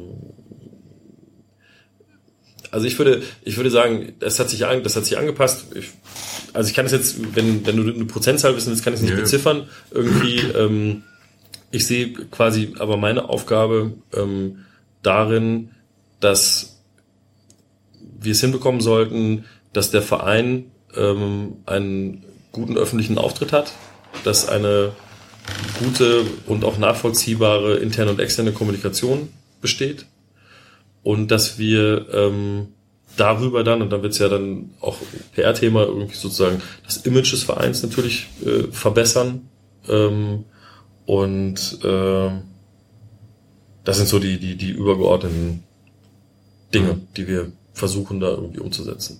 Mit vielen. Der Übersteiger hat 2009, also vor deiner Zeit, ein Interview mit Christian Bönig gemacht. Ähm, da hat er die, ja, dann auch, wurde dann später auch die Überschrift, ich würde gerne vor den gläsernen Verein den eisernen Vorhang ziehen. Fand ich damals ein bisschen schwierig, den Satz. Ähm, muss man vielleicht auch ein bisschen einordnen, weil zu der Zeit war es eben so, dass eigentlich alles, was irgendwie intern beim Verein ähm, passierte, am nächsten Ja. Tag in einer der drei großen über den FC St. Pauli schreibenden Zeitungen stand. Und inzwischen hat das ungefähr zu der Zeit angefangen, dass das eben nicht mehr passierte, dass die Sachen tatsächlich eher intern behandelt wurden. Es hatte aus meiner Wahrnehmung zumindest auch viel mit Neuaufteilungen im Aufsichtsrat zu tun, wo man gerne so den Maulwurf in Anführungsstrichen dann auch vermutete. Ähm, trotzdem fand ich den Satz damals bemerkenswert, weil es halt doch irgendwie so ein bisschen in die Richtung geht, ich will hier, ja, einen eisernen Vorhang ist für mich negativ behaftet. Ähm, inzwischen ist es ja, wenn man sich es mal so anschaut in der, in der Außendarstellung, der Verein hat die absolute Deutungshoheit. Es ist ganz häufig so, dass, dass Texte in Zeitungen vielleicht nicht bei den dreien, die das hauptamtlich über St. Pauli machen, aber zumindest bei kleineren Seiten oder, oder Sachen wie Sport 1, Sportal etc., die übernehmen teilweise eins zu eins die Pressemitteilung nur noch. Da kommt kaum noch was eigenes. Ist das etwas, was man damit auch erreicht, dass man den Verein nach außen hin gläsern darstellt, er aber eben doch alles selber kontrolliert? Am Ende ist ja die Frage, ähm, was, wir, was wir erreichen wollen. Und jetzt spätestens mit dem neuen Präsidium ist ja auch eine, eine Forderung nach Transparenz gefragt, mhm. die jetzt ähm, nach innen, wie ich finde, extrem gut funktioniert. Und diese Transparenz ist natürlich auch ein großer Vertrauensvorschuss sozusagen. Also wenn wir jetzt zum Beispiel diese ganzen großen Themen wie, wie Under Armour oder so ähm, sehen, wie das quasi in verschiedenen Gremien auch diskutiert worden ist und wie früh man die Leute auch mit ins Boot genommen hat, mhm. losgelöst davon, ob jetzt eine Entscheidung gefallen ist oder man auf dem Weg dahin war oder, oder halt nicht, aber man hat zumindest sehr früh mal angezeigt, hier, pass auf, das und das und das, damit haben wir uns auseinandergesetzt, das und das und das sind die Punkte, die dafür sprechen, das spricht vielleicht dagegen und so weiter und so fort, dann ist es ja, ähm, und es ist ja nichts rausgekommen in dem Kontext. Also, dass man sagen kann, okay, wir geben euch das Vertrauen und beziehen euch mit ein und kriegen quasi auch das Vertrauen zurückgezahlt, indem das halt quasi in diesem St. Pauli internen Kreis ähm, dann schlussendlich auch bleibt. Und ich glaube, das ist halt ein großer, ein, ein ähm, wirklich großer Gewinn für einen Verein, wenn so, sowas so funktioniert, weil ähm, ähm, es bei Berichterstattungen ja häufig dazu führen kann, irgendwie den Schuldigen zu suchen. Wo kommt denn das raus? Weil du gerade sagtest, irgendwie der Aufsichtsrat, möglicherweise ja. der Maulwurf und so weiter und so fort. Und das hat halt immer, das kann halt immer dazu führen, dass es dann halt auch so, so, so, so zu Spaltungen kommt, sei es zwischen den Gremien, ähm, äh, zwischen den operativ handelnden Personen und so weiter und so fort. Und das ist natürlich für einen Verein nie gut. Ne? Also das, das Beste ist natürlich, wenn ein Verein es hinbekommt, wirklich geschlossen aufzutreten, wenn die es hinbekommen, ähm, gerade bei den wichtigen Themen mit einer Stimme zu sprechen, wenn auch klar ist, wer spricht zu, zu welchem Thema. Ne? Dass nicht jeder irgendwie Hinz und Kunst dann nochmal hier nochmal was sagen kann und da nochmal was sagen kann und so. Und ähm, dann ähm, glaube ich, ist man, ist man auf einem ganz guten Weg, wenn man das, wenn man das so hinbekommt. Mhm. Und ich finde halt, dass wir, ähm, da muss man ja immer sehen, wem man dann, wem man dann im, im ersten Schritt verpflichtet ist. Und das ist hier im Verein die Mitgliedschaft. Ne? Wenn man denen gegenüber eine transparente Kommunikation hat, finde ich das völlig, also finde ich das richtig gut, wenn man das hinbekommt. Ähm, ähm, wir sind jetzt aber dann auf der anderen Seite, ähm, können wir uns jetzt aber auch nicht so sehen, das ist vielleicht mal eine, eine, eine Zukunftsvision, die man haben kann. Aber wir können uns im Moment halt noch nicht gänzlich unabhängig machen von, von, von Medien. Ne? Das wäre vielleicht was, das versuchen ja ganz viele Vereine. Wenn man jetzt, wenn man jetzt zum Beispiel bei den Bayern guckt, irgendwie, die machen eine, die machen eine Verpflichtung von, ähm, von Martinez komplett nur über FCB TV. Mhm. Da kommt kein anderes Kamerateam hin, da kommt kein anderer äh, Journalist hin, sondern nur das club-eigene Fernsehen und nur die Leute, die das abonniert haben oder dann abonnieren, kriegen halt auch die Bilder zu sehen. So machen sie sich ja unabhängig quasi von der weiteren Berichterstattung, weil sie exklusiven Content haben. Und das ist natürlich, das stärkt dann natürlich nochmal so ein, so ein Verein noch in der Außenwahrnehmung, weil man dann eben, deswegen sind die Leute bei Sky halt auch genervt mitunter von, von äh, den Club-TVs, weil die halt sagen, wir zahlen hier richtig viel Geld und wollen exklusiven Content haben, den kriegen wir aber äh, dann bei FCB TV oder bei BVB Total oder bei Schalke TV halt zu sehen. Ähm, und das ist dann, das ist dann halt schwierig. Stärkt aber auf der anderen Seite die Position der Vereine. Und ähm, ähm, das ist ja also für einen Verein ist es doch, ähm, also ich finde das jetzt, das klang gerade so ein bisschen negativ, die nehmen das dann nur noch quasi, äh, was der Verein halt liefert, ist für einen Verein aber ehrlich gesagt ganz gut. Ja, aber klar. Als Verein würde ich das auch gut finden. Sind wir hier aber nicht gewohnt. Was ich mich gerade noch gefragt habe in dem Kontext mit jetzt FCB TV, BVB Total und so, das ist ja eine Diskussion, die in den letzten, Gott, zwei, drei Jahren immer mal wieder geführt wurde oder auch immer mal wieder so ein bisschen im Fokus ist im Sinne von, wie gut ist es eigentlich, dass damit so eine gewisse journalistische Unabhängigkeit, die man ja außenstehenden Journalisten unterstellt, schwieriger gemacht wird, weil die Vereine es halt für sich behalten und dann in ihrem eigenen Kosmos sozusagen Kommunikation betreiben, die dann halt nach außen geschickt wird. Ähm, Gibt es da denn beim FC St. Pauli irgendwie Planspiele, St. Pauli TV da aufzubauen oder auszubauen, stärker noch in Richtung eine Plattform, die da Exklusivität auch anbietet oder Also am Ende, äh, da greife ich dem wahrscheinlich so ein bisschen vor. Wir hatten ja vorhin schon mal darüber gesprochen. Also es, äh, wir planen ähm, derzeit äh, den Relaunch unserer Website und wir haben da quasi so das Gedankenspiel, dass die Website nicht mehr eine klassische Website ist, sondern dass es mehr eine Plattform wird. Eine Plattform für St. Pauli-Fans, die sich halt über den Verein ähm, informieren wollen und der Idealfall wäre, wenn das quasi der zentrale Anlaufpunkt für alle St. Paulis-Fans werden könnte. Was natürlich nicht nur darüber funktioniert, dass wir als Verein irgendwie Content äh, generieren, sondern auf dieser Plattform sollen halt auch ähm, äh, Medien stattfinden, dass man also sagt, okay, hier der Mopo-Artikel ist da möglicherweise zu finden. Da sollen aber auch Fans stattfinden. Hier Millanton Podcast könnte da eingebunden werden. AFM-Radio könnte da nochmal ähm, ähm, exponierter eingebunden werden. Ähm, möglicherweise können verschiedene Blogs, die es rund um unseren Verein gibt, könnten damit eingebunden werden. Und ähm, so wollen wir quasi da eine Plattform schaffen, die als zentrale Anlaufstelle für ähm, St. Pauli-Fans äh, äh, zu sehen ist. Und wenn das gelänge, wäre man dann ja schon so ein bisschen, dann würden die Leute halt nicht mehr irgendwo anders hingehen, sondern dahin kommen.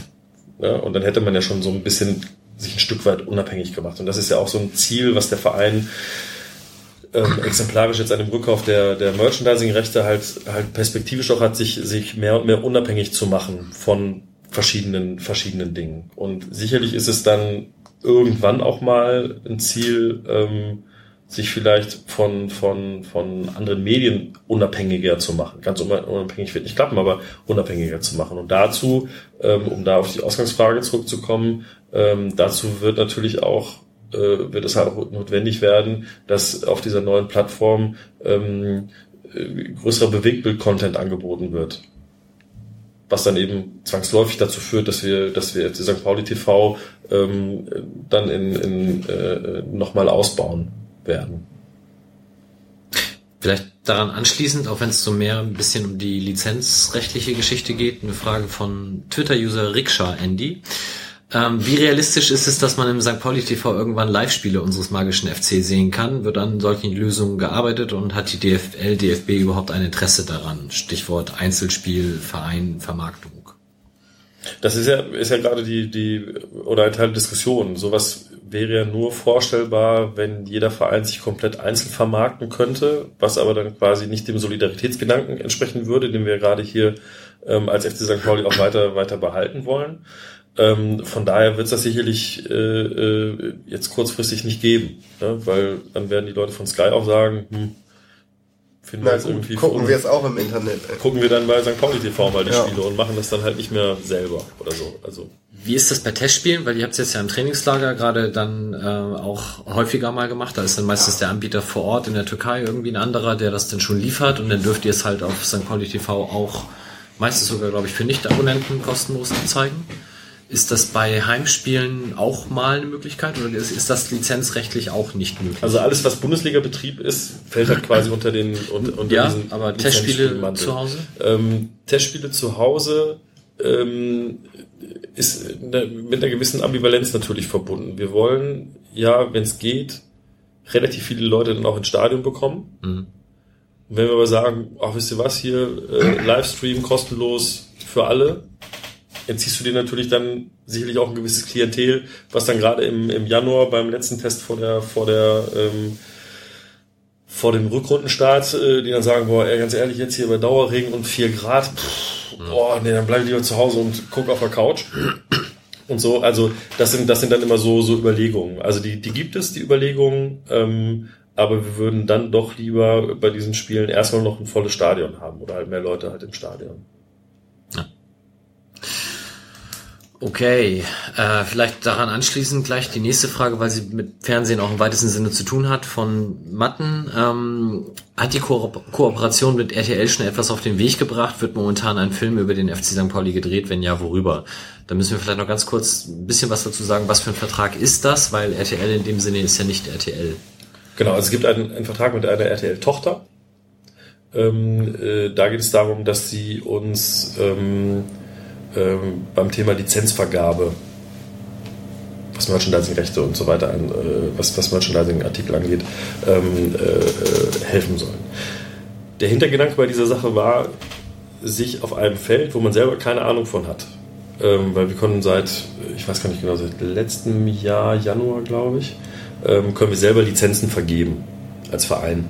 Was nicht über absolut läuft, sondern dass wir als Verein sagen können, wir können hier Lizenzvergaben äh, machen, haben aber von diesem, von diesem Geschäft keine, keine Ahnung, so im klassischen Sinn. Und deswegen war die Überlegung damals, glaube ich, von Michael Neske, ähm, sich einen Partner zu suchen, der genau dieses Thema halt kann, weil das sein, sein Kerngeschäft ist. So, jetzt haben wir, das geht dann um so Sachen, wie gestaltet man Verträge und so weiter und so fort. Ähm, das haben wir jetzt, das haben wir jetzt quasi, äh, äh, ich glaube, seit einem Jahr läuft das und ähm, da haben wir uns ein paar Sachen angucken können und abgucken können. Ähm, und wir sind jetzt in Gesprächen, der Vertrag läuft jetzt, glaube ich, im August aus, ähm, sind da im Dialog, ob das Sinn macht, das weiterzuführen oder eben nicht. Ähm, was jetzt quasi aktuell als Ergebnis sozusagen ähm, rauskommt, ist, dass es jetzt bald, äh, äh, ich glaube, jetzt laufen ja die Gespräche, was jetzt im, zu Weihnachten dann verkauft wird, ähm, dass es ein äh, St. Pauli Tippkick-Spiel gibt. Geil. Also so eine St. Pauli-Edition dafür. Super. Ja? Und es gibt Überlegungen, ob es irgendwann auch mal einen St. Pauli-Kicker gibt. Irgendwie, den man dann irgendwie auch kaufen kann. Okay. Aber sind die denn dann auch schuld an solchen Sachen wie diesem Krabbensalat? Äh, nee. Achso. Hm. Da sind die Krabben schuld in erster Linie. Als dieser RTL Interactive ist, glaube ich, der Name der Tochter, Deal rauskam, habe ich mal wild rumspekuliert und ein bisschen recherchiert und die machen ja auch relativ viel oder haben viel, auch was so Internet-TV angeht, gemacht.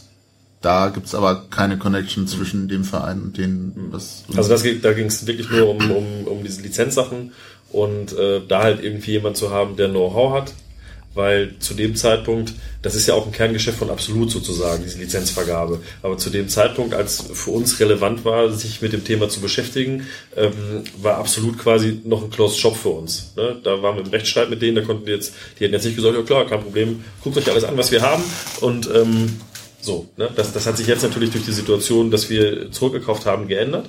Und die ähm, ähm, bringen jetzt natürlich auch ihr Know-how mit ein. Okay. Wir haben auch, ähm, ich, ich bringe die Frage einfach mal jetzt an der Stelle, eine Frage von Markus Bark bekommen, äh, auf Twitter unter Artus69 unterwegs oder auch als Reporter vor Ort von der Sportschau. Ähm, ob du je einen besseren Stürmer als Harry Brasse vom SC Husen Kohl gesehen hat. Da musst du vielleicht mal ein bisschen uns aufklären, wer zur Hölle ist das? Also ich kann erstmal sagen, klares Nein. Ne? klares Nein, weil äh, Harry Brasse ist eine Ikone des Dortmunder Amateursports. Ja, beheimatet beim SC Husen-Kohl, der zu, zu, zu Zeit von Harry Brasse in der Bezirksliga, glaube ich, gespielt hat. Und ähm, man muss ja wahrscheinlich so ein bisschen ausholen. Markus Bark ist ein Journalist, der im Ruhrgebiet halt ähm, äh, im Ruhrgebiet halt arbeitet und den ich schon ganz lange kenne und der halt selber auch beim SC Husenkohl gespielt hat. Und das ist sozusagen sein Heimatverein. Und ähm, wir hatten da schon ein paar Mal äh, hin und her gemailt und immer wenn dann diese äh, Dortmunder Hallenfußball-Stadtmeisterschaft stattfindet, irgendwie, ich glaube zum 26. Mal oder so, keine Ahnung, ähm, werden halt Erinnerungen wach an, an meine Zeit, als ich darüber quasi als Journalist berichtet habe und es dann solche Sachen gab wie 1 und 2 und 3 und 4 und 5 und alle Brasse irgendwie und der ist allerdings nur Zweiter in der ewigen Torschützenliste dieser, dieser, dieser Meisterschaft mit 128 Toren oder so. Also das ist ein, also der Typ ist einfach, ähm, äh, äh, wie, sagt, wie sagt man dazu? ähm, der, also wenn du den siehst, dann weißt du, das ist, der passt genau hier hin. Der ist irgendwie, der hatte konsequent Fokuhila, Oberlippenbart, alles am Start irgendwie, hat das konsequent durchgezogen, hat die Dinger reingehauen, hat sich wenig bewegt irgendwie, war vor der, in, wie man jetzt neudeutsch sagt, in der Box eiskalt und so. Ne? Und so, also der hat, der hat, der hat vieles richtig gemacht. Okay, dann haben wir das an der Stelle auch abgehandelt. Ähm, kommen wir zurück zum ernsthaften Fußball. Ähm, wir haben ja schon gesagt, die, die Zusammenarbeit mit Medien hat sich sicherlich auch geändert. Du hast es mit den Sky-Verträgen vorhin schon kurz skizziert, wie viele Spiele abgestellt werden müssen pro Spiel etc. Ähm, das ist ja schon insgesamt für einen Fußballprofi eine gänzlich andere Zeit, als es noch vor zig Jahren war.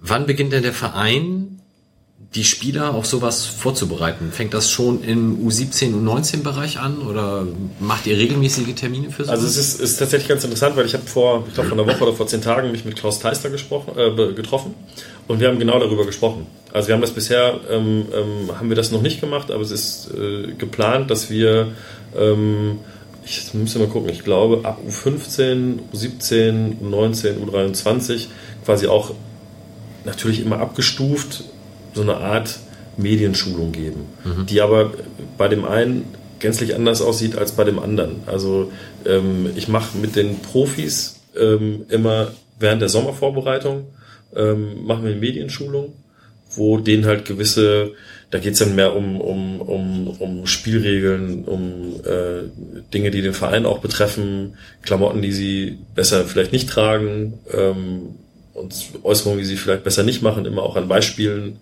Ähm, äh, und sowas ähnliches in natürlich dann abgeschwächter Form würden wir dann eben auch den, den, den Jugendspielern halt mitgeben wollen. Da geht's aber dann bei so U15 oder U16-Spielern geht's dann eher darum, was ist denn das mit diesem Facebook? Was ist denn das mit diesen sozialen Medien? Was können die denn und was machen die denn? Und das ist doch sicherlich kein Problem, wenn ich da einfach mal ein Bild draufstelle. Ähm, doch ist es schon, weil es da immer Urheberrechte gibt und so weiter und so fort. Ähm, äh, was habe ich denn für Einstellungen eigentlich bei Facebook? Wie privat bin ich denn da eigentlich und so weiter und so fort? Also es sind eher solche Themen, die dann ähm, natürlich, je älter die Jungs werden, je talentierter sie vielleicht sind, ähm, dann auch eine Relevanz bekommen, weil man sich sicher sein kann, wenn ähm, ähm, ein U-Nationalspieler bei uns einen Facebook-Auftritt hat, ähm, dann wird sicherlich auch vom DFB mal jemand drauf gucken und mal sagen, wie präsentiert sich der Typ denn da? Macht er da auf dicke Hose? Ähm, was postet denn der für Bilder? Was postet der überhaupt da und so weiter und so fort? Und das sind alles Dinge, wo man, wo man die Leute mal so ein bisschen ähm, ja, vielleicht darauf vorbereiten muss, was da, was da Sinn macht und was vielleicht keinen Sinn macht, wo sie sich vielleicht dann am Ende selber irgendwie ähm, ähm, in eins Nest legen. Und ähm, da habe ich, wie gesagt, jetzt vor, vor zehn Tagen, glaube ich, mit Klaus gesprochen. Und da sind wir jetzt äh, dabei, was zu entwickeln, was dann hoffentlich im Laufe dieses Jahres dann das erste Mal auch umgesetzt werden kann. Ah, wenn du sagst, mit den Profis redet ihr über so Sachen wie, welche Klamotten nicht zu tragen sind besser oder so. Geht's da eher um Sponsorengeschichten oder tatsächlich auch so politische Sachen, die hier ja, wir hatten also, können? kann ich ja erzählen, ähm, ähm, ähm ich kriegte äh, das, also das, das Beispiel, was ich jetzt erzähle, ist auf verschiedenen Ebenen ganz interessant. Also es gab ein privates Bild von Marcel Halstenberg. Da hat er ein, ein äh, Pullover an von der Marke Boy. Die sieht so aus, dass quasi das englische Wort Boy in Großbuchstaben auf, draufgedruckt ist und über dem O ähm, steht ein Adler, der dem Reichsadler relativ ähnlich sieht. Und das ganze Konstrukt, wenn du dir das Hakenkreuz reindenkst, hätte ein Tip-Top NSDAP-Parteiabzeichen sein können. So. Erste Ebene, privates Bild von Marcel Halzenberg, welches ich aber nicht von Marcel Halzenberg bekommen habe, sondern hier über die Fanszene irgendwie, landete dann bei mir, heißt, was irgendwo im Internet rumläuft und rumfliegt, wird irgendwann auch an die Öffentlichkeit kommen. Heißt also, bitte vorsichtig sein, wo ihr was postet, was ihr überhaupt postet. Und die zweite Ebene ist, ihr müsst ein Bewusstsein dafür haben, für was für einen Verein ihr spielt, was hier für Werte vertreten werden und womit ihr möglicherweise ähm, äh, anstoßt und aneckt. Wenn wir jetzt irgendwie ein, ein äh, ähm, ein T-Shirt haben mit einer nackten Frau drauf, wo man relativ klar sieht, das ist ein sexistisches Motiv, sage ich denen, das ist hier im Verein wahrscheinlich eher ungünstig, sowas anzuziehen weil ähm, äh, man euch dann zumindest ähm, unterstellen kann, dass ihr äh, euch mit den, mit den Werten, für die dieser Verein steht, nicht so richtig auseinandergesetzt habt. Und wie gesagt, solche Kleinigkeiten oder solche, solche Handreichungen ähm, äh, geben wir denen dann. Da geht es nicht darum, irgendwie, ob sie einen Sponsor links oder rechts tragen. Da geht es dann auch irgendwann drum, aber das sind jetzt erstmal so, da geht es um private Klamotten. Ja, dass sie jetzt nicht in, in, in Constable rumlaufen und äh, äh, Torsteiner Sachen tragen und so weiter und so fort. Also das sind, das sind halt alles Dinge, die man ja jemanden, der, was weiß ich, mit 19 aus Dresden zum FC St. Pauli kommt, vielleicht dann auch mal erklären muss. Also der ist ja möglicherweise auch gänzlich anders sozialisiert. Da kann man ihm vielleicht auch gar keinen direkten Vorwurf machen irgendwie, weil, weil in seinem Umfeld sowas vielleicht getragen wird oder so, keine Ahnung. Aber dass man da die Leute einfach sensibilisiert und sagt, pass auf, ähm, das ist hier bei uns im Verein einfach ein Problem. Weil das finde ich ganz interessant, weil auch so wie du es jetzt am Ende sagst, irgendwie, wenn man in diesem Mikrokosmos rumrennt und sich hauptsächlich irgendwie in dem Umfeld bewegt, fällt es mir immer ein bisschen schwierig, diese Außenperspektive einzunehmen. Wie ist es denn für jemanden, der in Dresden groß wird oder so? Wie normal ist da Thorsteiner wirklich? Von daher finde ich das tatsächlich auch eine interessante Frage. Ähm, wie sehr man denen dann auch unsere Innenbrille sozusagen mal vor die Nase halten muss, um überhaupt erstmal klar zu machen, was das da oder was das bedeutet, was sie tun. Von daher finde ich das auch relativ herausfordernd, dann immer die, na sagen wir mal, die Problemfälle dann auch irgendwie rechtzeitig zu identifizieren wahrscheinlich um, um alles proaktiv anzusprechen, weil ein paar Sachen wirst du halt auch nur merken, wenn du es irgendwie machst. Ne? Ja klar, das ist ja, das ist ja, das ist ja auch so. Ne? Also auch so ein, so, ein, so ein Fall wie jetzt bei John, diese familiäre äh, Tragödie, das, da, da bist du ja auch nicht drauf vorbereitet. Oder wenn ein Spieler wie in Wolfsburg ähm, ähm, da tödlich verunglückt, da hast du jetzt auch nicht irgendwie deinen Ablaufplan in, in der Schublade und sagst du, alles klar, jo, alles klar, Katastrophe, alles eingetreten, das, das, das, das, das. Also da Wäre ja auch reichlich zynisch eigentlich. Absolut. Ja, und deswegen sind halt dann viele Sachen, die, die passieren dann halt. Dass ich das Heizenberg-Foto bekommen habe, hat dann eben dazu geführt, dass er in der, in der letzten Präsentation halt da auch dann eben abgebildet war, irgendwie ohne Vorwurf, ohne alles, nur mit dem Hinweis, irgendwie, wenn man das mal hält und das, das äh, mit Hakenkreuz quasi daneben stellt. Und das war dann der Effekt, oh scheiße, wusste ich ja gar nicht. Egal, ob die sich jetzt davon distanzieren oder nicht, ob das eine Nazi-Marke ist oder nicht, aber das ist halt eben ähm, ähm, hier äh, zumindest kritisch wahrgenommen wird, das sollte dem bewusst sein. Und es geht ja nicht nur darum zu sehen, ähm, ich sollte dieses T-Shirt nicht anziehen oder ich sollte das Dings nicht machen oder das nicht machen, sondern dass es hier einfach auch ein, ein kritisches Umfeld gibt, was sich damit auseinandersetzt, wie Leute sich verhalten. Also dass sie schon ein bisschen drauf gucken. Und das ist möglicherweise auch ein Unterschied, Unterschied zu Schalke, wo ähm, es eben nicht dieses, diesen gesellschaftspolitischen Ansatz ist, der relativ schnell auch auf die Spiele adaptiert wird, ähm, sondern, sondern ähm, da können die erstmal ganz viele Sachen machen, bevor überhaupt irgendjemand mal sagen würde, Mensch, das finde ich jetzt aber nicht so gut. Hm. Nimmst du denn dann so konkrete Sachen wie jetzt gerade nochmal Marcel Heizenberg ja, und das Holocaust mal mal, äh, nehmt ihr sowas auf, besprecht ihr das auch mal mit der Mannschaft oder Kommen da von den Spielern Fragen an euch? Ähm, das ist ein Thema, was ähm, ein Thema, was ich quasi in der nächsten Schulung sicherlich mit reinnehmen werde, was jetzt aber in so einem, in so einem Mannschaftsumfeld eher nicht diskutiert wird. Hm. Also ist zumindest nicht mit mir besprochen worden. Die haben alles Wichtige schon mit Philipp Herwagen gleich geklärt an dem Tag, deswegen wusste er Bescheid. Ja. Okay. Ähm, ich habe das subjektive Gefühl, seit du das Ganze machst, werden Fanmedien deutlich ernsthafter behandelt, als es vorher war. Vielleicht auch, weil Fanmedien vorher in der Zeit gar nicht so relevant waren. Das kann auch durchaus sein. Ähm, aber du hast Blogs deutlich mehr auf dem Zettel, als es vorher der Fall war. Ist das eine bewusste Entscheidung gewesen? Hat die dich auch irgendwie durch, durch Schalke schon beeinflusst, weil du da auch Sachen wie der Schalke Unser vielleicht anders wahrgenommen hast, als andere Leute es hier getan haben? Oder ist das durch die Zeit, wie du vorhin sagst, digitaler Wandel entstanden? Also ich glaube, es ist zweierlei. Zum einen irgendwie hat sich das natürlich, hat sich die Bedeutung von Blogs natürlich auch deutlich verändert.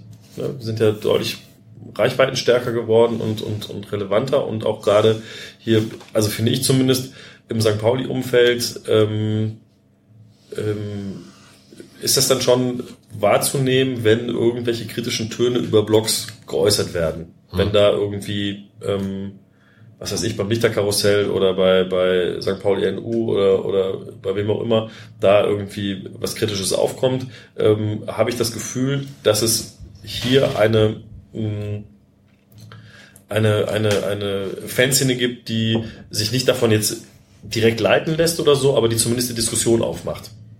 Und somit hat das, hat das natürlich auch für uns im Verein eine große Relevanz. Und ich finde halt, dass wir ähm, äh, zum einen ähm, dieser digitalen Entwicklung äh, Rechnung tragen müssen, zum anderen aber auch Leuten, die sich tagtäglich mit dem Verein beschäftigen, die aus der Fanszene kommen, die quasi auch in den Medien dann ja arbeiten, die ähm, möglicherweise auch zitiert werden weil Blogs genau wie Facebook-Einträge und so weiter ja auch als, als zitable Quellen immer ähm, äh, zu sehen sind und auch an Bedeutung gewinnen, ähm, dass man die halt A, ernst nehmen muss.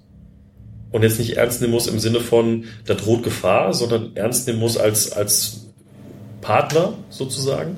Ähm, und von daher war das für mich relativ schnell, relativ klar, dass ich, ähm, dass ich da gucken will, dass die Leute halt auch mit ins Boot geholt werden. Und dass wir dann auch, wenn wir, wenn wir irgendwie, jetzt nicht bei jedem Thema, aber wenn wir, wenn wir größere Sachen haben, also wir haben jetzt ja beim, ähm, bei der Absolut, äh, äh, bei dem Rückkauf haben wir ähm, vorab verschiedene Medienrunden gemacht und da waren dann, gab es dann die, die überregionalen und Wirtschaftsmedien, die regionalen und aber eben halt auch, auch ähm, die Blogger und, und Fanzines und so.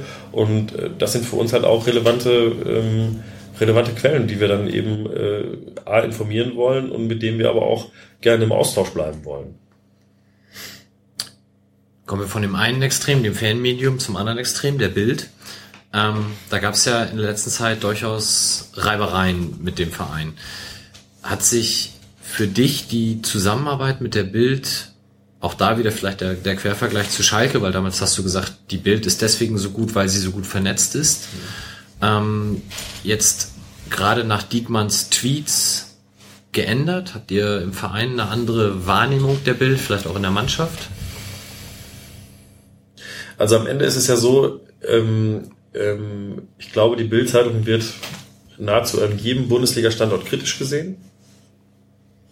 Bei dem einen mehr, bei dem anderen weniger. Also bei Schalke ist es halt ein, ein großes Problem, weil die halt eine sehr ähm, ähm, der, der, der Bildmann da vor Ort, der ist gut vernetzt, der ist gut verdrahtet, der haut auch einen raus. Dann gab es mal irgendwie eine Riesenüberschrift, Hosenscheißer 04, alle Spieler mit Windeln um irgendwie abgebildet und so weiter und so fort und so. Also die sind da schon, die sind da schon ziemlich auf Krawall gebürstet. Das, das, das, das muss man da halt sagen. Das ist jetzt hier bei uns ähm, ähm, auf der operativen Ebene ist das, ist das schon alles einigermaßen okay. Da gibt's immer mal Ausreißer. Ähm, wo man, wo man den Kopf schüttelt, wo man denkt, Leute, ey, da habt ihr nur vom, von der Wand bis zur Tapete irgendwie äh, äh, gedacht oder irgendwie Sachen total verkürzt oder so. Aber das ist natürlich bei Boulevardjournalismus nicht zu vermeiden, unbedingt. Ne? Ähm, es hat jetzt, um auf die Frage zu kommen, es hat jetzt keine Auswirkungen gehabt in der operativen Arbeit. Mhm. Also es war auch die erste Frage von, von einer Bildkollegin, ähm, Mensch, was hat denn das jetzt für unser, für unser Miteinander jetzt irgendwie für Auswirkungen, dass da quasi auf, auf äh, Chefetagenebene ähm, ähm, äh, da so eine, so eine Streiterei losgegangen ist. Ähm, und da finde ich, da kann man auch so professionell sein und eben halt auch zu unterscheiden. Dass das eine ist der Kai Diekmann, der mit seinem Tweet, ob bewusst oder unbewusst, provozieren wollte vielleicht oder auch was anderes irgendwie äh, äh, hatte. Und da sind auf der anderen Seite die lokalen äh, Kollegen, die halt täglich beim Training sind, uns da regelmäßig begleiten. Ähm, und ich fände es jetzt dann irgendwie auch so ein bisschen schwierig, dann alle so komplett in Sippenhaft zu nehmen. Ne? Und da dann zu sagen, die Leute, ganz ehrlich, ähm, der macht Scheiße und ihr müsst jetzt ausbaden. Hm. Ja. Und was die Mannschaft angeht, ähm, das ist aber wie in jeder, in jeder Mannschaft. Also da, klar regen sich auch manchmal über Bildschlagzeilen auf. Also Robin fand sicherlich den, den, den, den Titel da auch alles andere als, als super am Sonntag. Gar keine Frage. Ja, kann ich mir vorstellen.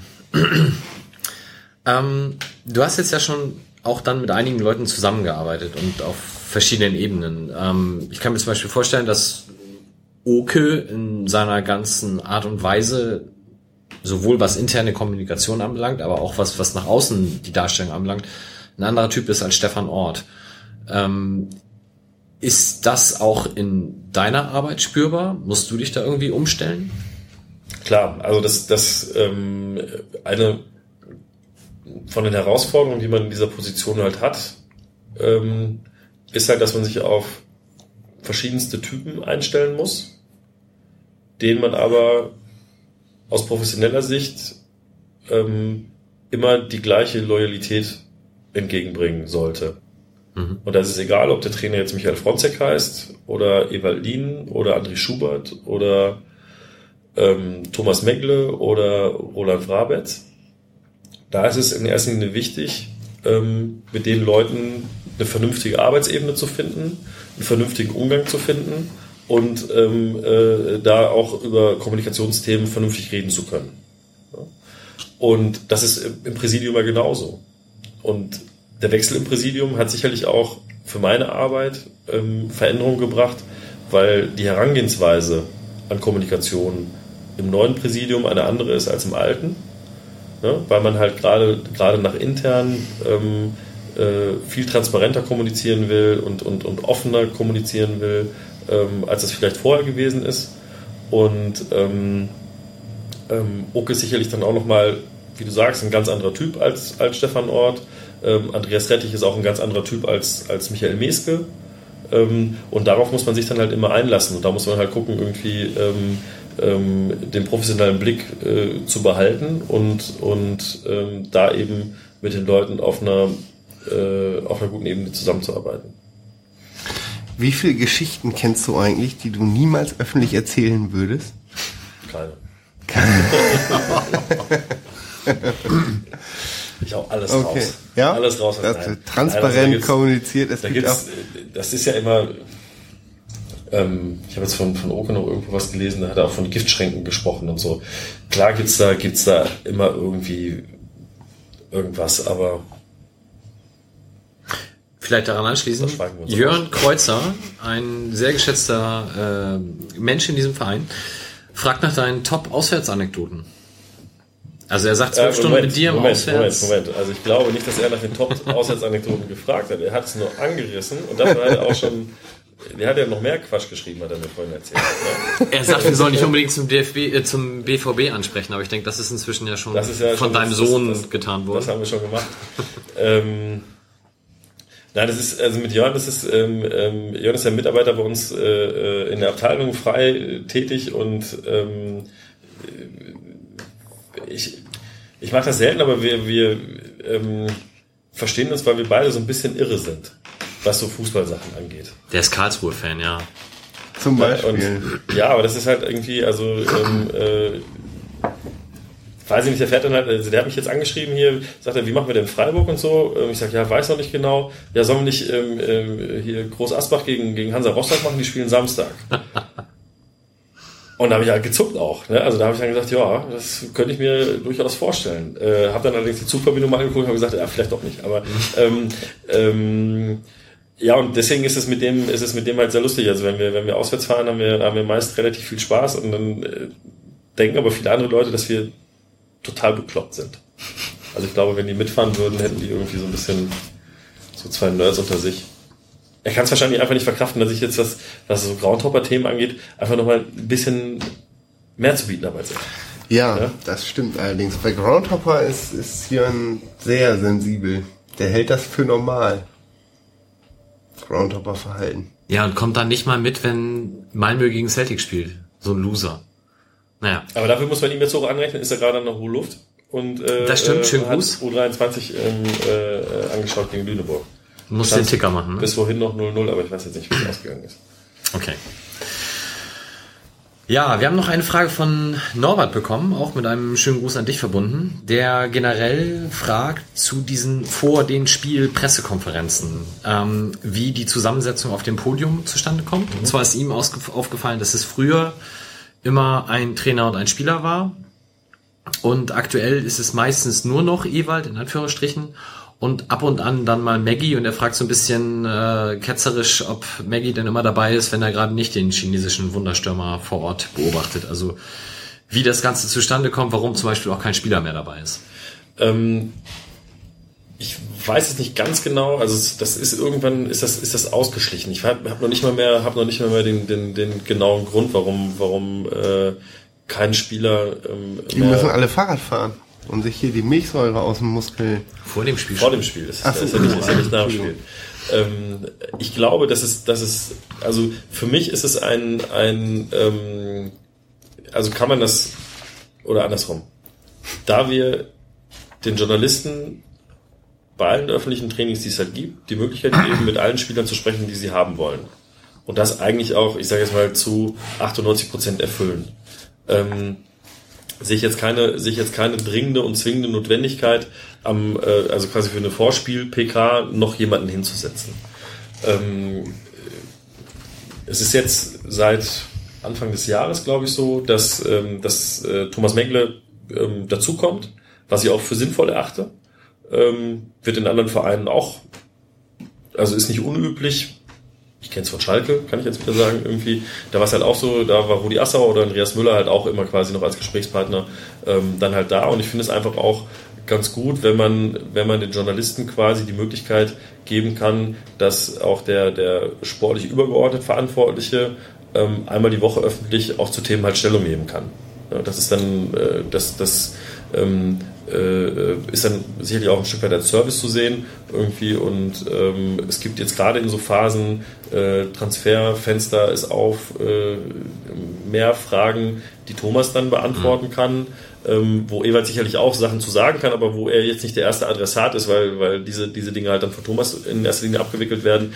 Ähm, und da finde ich es auch im, im, im Rahmen der Thementrennung ähm, auch sinnvoll und äh, nützlich, das so zu machen. Gut, hat noch jemand was? Du musst die Fragen nicht vorlesen, wenn du nicht willst. Doch, doch. Also die erste würde ich auf jeden Fall gerne noch vorlesen vom Twitter-User Wilko Steinhagen. Kannst du, kannst du kurz bitte sagen, wie schreibt sich Wilko? Auf Twitter oder? Ja. Ja, nee, kann ich nicht. Also ich muss auch immer, wenn ich es eintippe, nochmal überlegen. Also er spielt darauf an, es fehlen bei meinem Twitter-Handle die ganzen ähm, Vokale. Vokale heißt das, ne? Äh, deswegen ist es eigentlich auch nicht aussprechbar, es sei denn, man ist Isländer oder sowas. Dann, dann kann man das wahrscheinlich, WLKO. Äh, die ganzen Allgemeinplätze von Sportlern. Kannst du das noch hören? Ähm, es ist natürlich schwierig, klar. Und äh, also manchmal ist es, also ich bin da auch so ein bisschen zwiegespalten. Also manchmal hilft es total, wenn man sich auf Allgemeinplätze flüchten kann. Irgendwie. Also auch, auch jetzt für meine Arbeit ist es ganz gut, wenn, wenn Spieler dann nach irgendeinem Spiel sich dann möglicherweise da so ein bisschen, bisschen, bisschen hinrettet. Genau, das, das, das, ähm, das finde ich dann gar nicht, gar nicht so schlimm, aber ähm, ich finde Spieler auch gut, die Haltung haben. Ich finde Spieler auch gut, die eine Meinung haben und die die dann auch sagen können. Ähm, ohne in irgendwie so ein, so ein handelsübliches äh, Blabla zu verfallen. Das Problem ist aber, ähm, ähm, ist aber auch, dass es natürlich, ähm, das ist halt so eine, so eine, so eine mh, Entwicklung im Fußball, die mit der immer stärker geförderten NLZ äh, äh, Förderung so ein bisschen einhergeht. Ne? Also dass man quasi halt guckt, im Nachwuchsleistungszentrum kommst du von der von der C in die B in die A-Jugend. Natürlich am ehesten, wenn du richtig gut Fußball spielen kannst. Ähm, aber auch wenn du halt quasi die in allen NLZ äh, aushängenden Regeln äh, äh, beherrscht. Ne? Das heißt irgendwie Mütze ab und Hand geben und guten Tag sagen und in die Augen gucken und, ja. und solche Sachen und so weiter und so fort. Und wenn man jetzt nicht irgendwie äh, so gut Fußball spielen kann wie Lukas Podolski und quasi darüber eine ganze Menge, die man sonst am Blödsinn vielleicht macht, irgendwie wettmachen kann, ähm, fällt man nun irgendwann durchs Raster. Und so kommen halt ähm, viele Profis aus den NLZs, die in gewisser Weise relativ gleichförmig sind vom Typen her. Und das spiegelt sich natürlich auch in der Medienarbeit dann ein Stück weit wieder, weil die ähm, äh, auch, auch in den LZ dann immer schon mal so Handreichungen geben, wie antworte ich auf was und wie, da nehme ich mich ja selber nicht aus. Ne? Das ist für uns natürlich als Verein auch immer eine ganz klare Sache. Also wir besprechen viele Sachen mit den, mit den Jungs ja auch, ähm, ähm, wenn die, wenn die in Interviews gehen, die bereiten wir weitestgehend mit den Jungs halt vor, dann fragen wir hier, pass auf, der will mit dir sprechen, was können die Themen sein, das kann Thema sein, das kann Thema sein, ja, was soll ich denn sagen? Puh, guck doch mal, dass du vielleicht in die Richtung oder in die Richtung gehst und so weiter und so fort. Und da besprechen wir die Sachen halt schon vor. Und dann ist es natürlich klar, dass es gewisse Spielregeln halt gibt. Kein Dissen vom Trainer, der eigenen Mannschaft, am besten auch nicht vom Schiedsrichter oder dem Gegner oder was dann auch. Mhm. Und dann hast du natürlich schon mal so eine, so eine Spitze äh, abgeschnitten. Ähm, dass sich da einer hinstellt und sagt, der Schiri ist ein voll Arschloch, irgendwie voll blinder und der Mittelfeldspieler von denen geht mir die ganze Zeit auf den Sack und so. Das hast du dann schon mal nicht. Ja, und, und so ergeben sich dann halt, äh, äh, gibt das genau. eine oder das andere. Dann kommt ja noch dazu, dass das im Prinzip alles Leiharbeiter sind.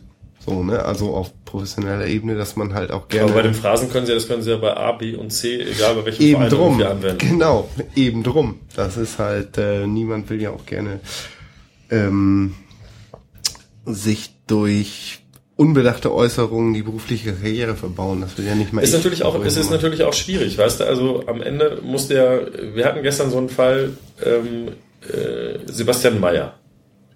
hat morgen, hat gestern ein Interview gegeben nach dem Training ähm, und äh, wird dann halt, wie es denn aussieht und so weiter und wie er sich fühlt und fit und dies und das.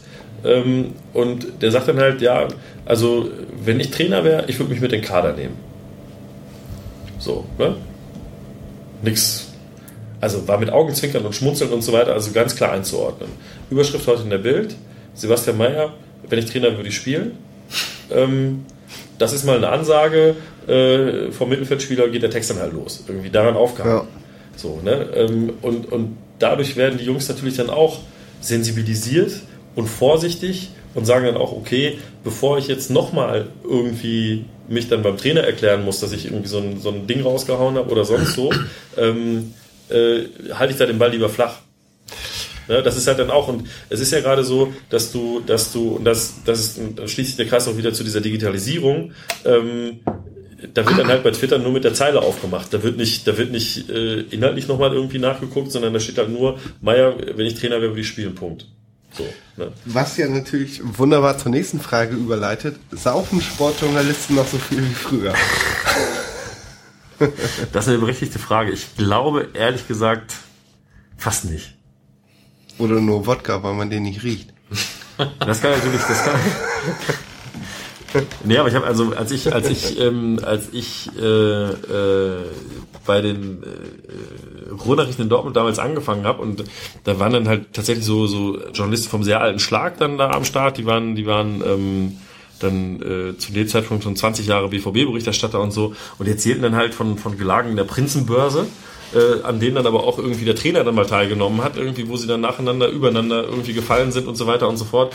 Ähm, ich glaube, das, das, das, das gibt's im Moment nicht. Also, das, also das, das mag es vielleicht punktuell noch geben oder so, aber ich kann mir, kann mir nicht vorstellen, bei der, bei der äh, äh, gerade gerade dieser ganzen jungen äh, aufstrebenden ähm, Digital Native Sportjournalisten ähm, kann mir Alexander Bommes auch gar nicht betrunken vorstellen, muss ich mal ehrlich sagen. Ich möchte Wo mir ich beim, bei Alexander Herrn, Pommes aber auch. Naja, beim Tepper Wien überhaupt keine Probleme hatte damals, als das als er sich mit Strom angezündet hat, dachte ich, ja gut, okay, das passiert halt, ey, wenn man Bei Alfred Draxler kann ich mir das immer noch gut vorstellen. Aber Alter, gut. ja, gut, das stimmt. ist aber auch ein alter Schlag. ja, das ist genau der alte Schlag. Ja, und dass ich überhaupt die Sportberichterstattung so generell gerade so durch Sky getrieben mit, ähm, ja, ich finde es despektierlich, sie jetzt Moderatorin zu nennen, aber schon sehr, es geht ja weg von dieser, äh, äh, von einer Sportberichterstattung vorgetragen durch Leute, die so sind wie Fußballer, hin auch zu mehr so Präsentationsanspruch.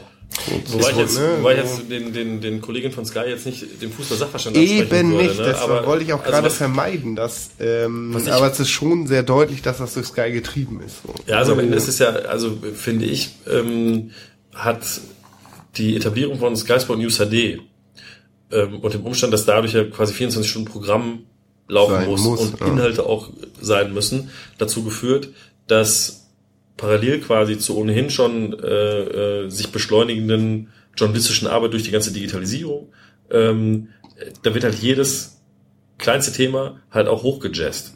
Ja, Das, das muss man dann halt auch sehen. Also die sind dann halt da und, und müssen halt auch liefern. Da ist halt dann die Schalte zum Training und da muss dann am besten auch was passieren und so. Ne? Und ähm, das sind halt alles so, so, so Dinge, ähm, wo man sich dann hinterher auch fragt. Ich hatte das jetzt vor kurzem irgendwo gelesen, dass RTL hat, ähm, äh, als der ähm, äh, Kollege Hoeneß aus der Haft entlassen wurde, hatten die früh morgens ähm, für die Morgensendung hatten die äh, da eine Reporterin hingestellt.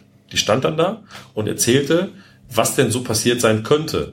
Es gab kein Bild von Hoeneß, sie hatte nicht mit dem gesprochen, sie hatte nichts gesehen, sie hat nur über, ich glaube, drei oder vier Einblendungen, es wurde, es war dunkel, als sie anfing, es wurde hell, als sie, als sie aufhörte, dann mit der, mit der letzten Einblendung.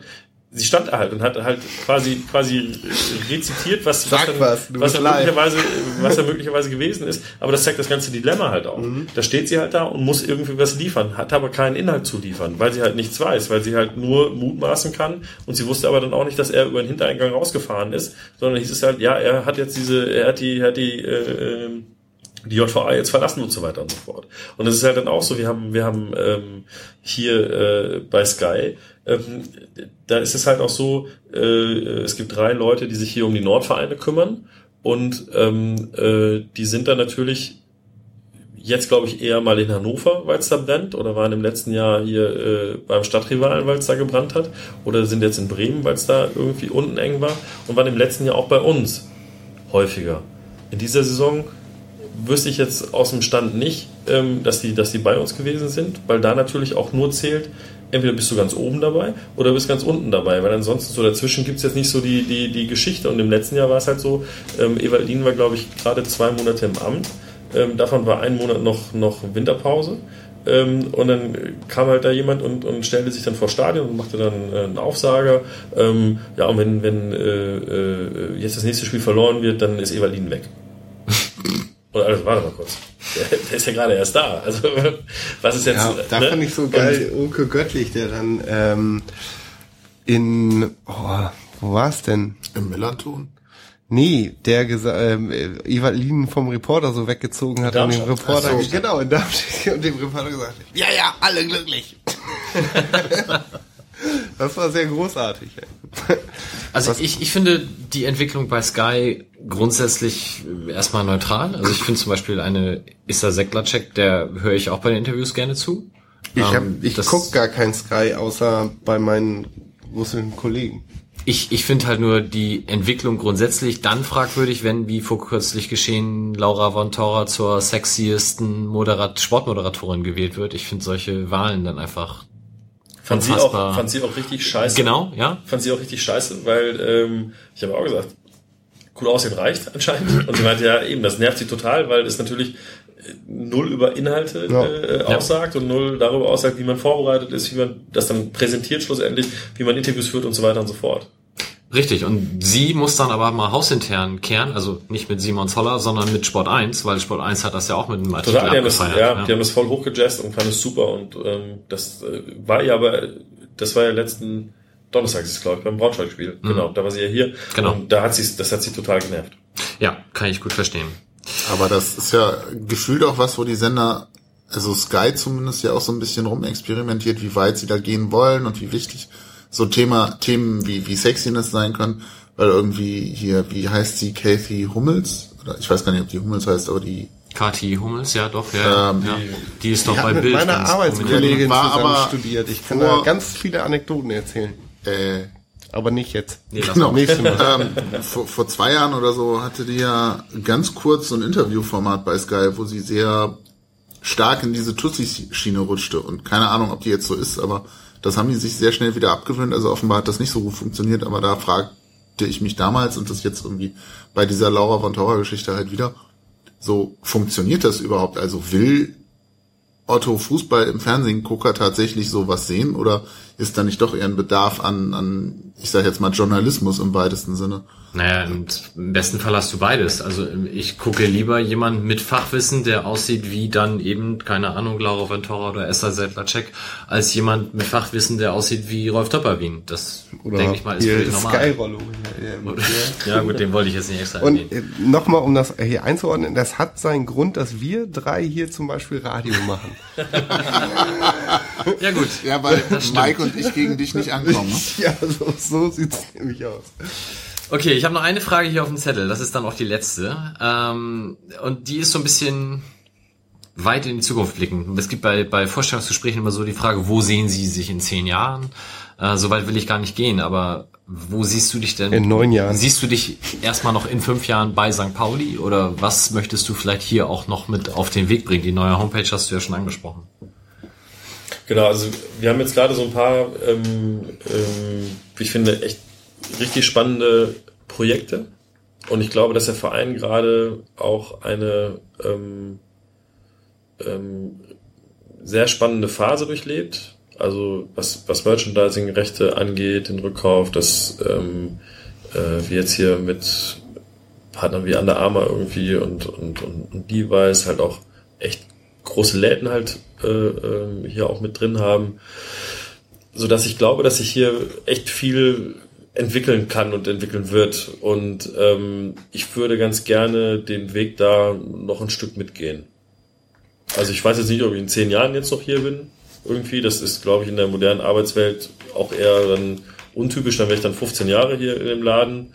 Dann ist es vielleicht auch mal ganz gut, irgendwas anderes zu sehen oder so, aber ähm, ich sehe mich jetzt hier noch ähm, durchaus noch eine, eine ganze Wegschritte mit, sofern das irgendwie gewünscht ist.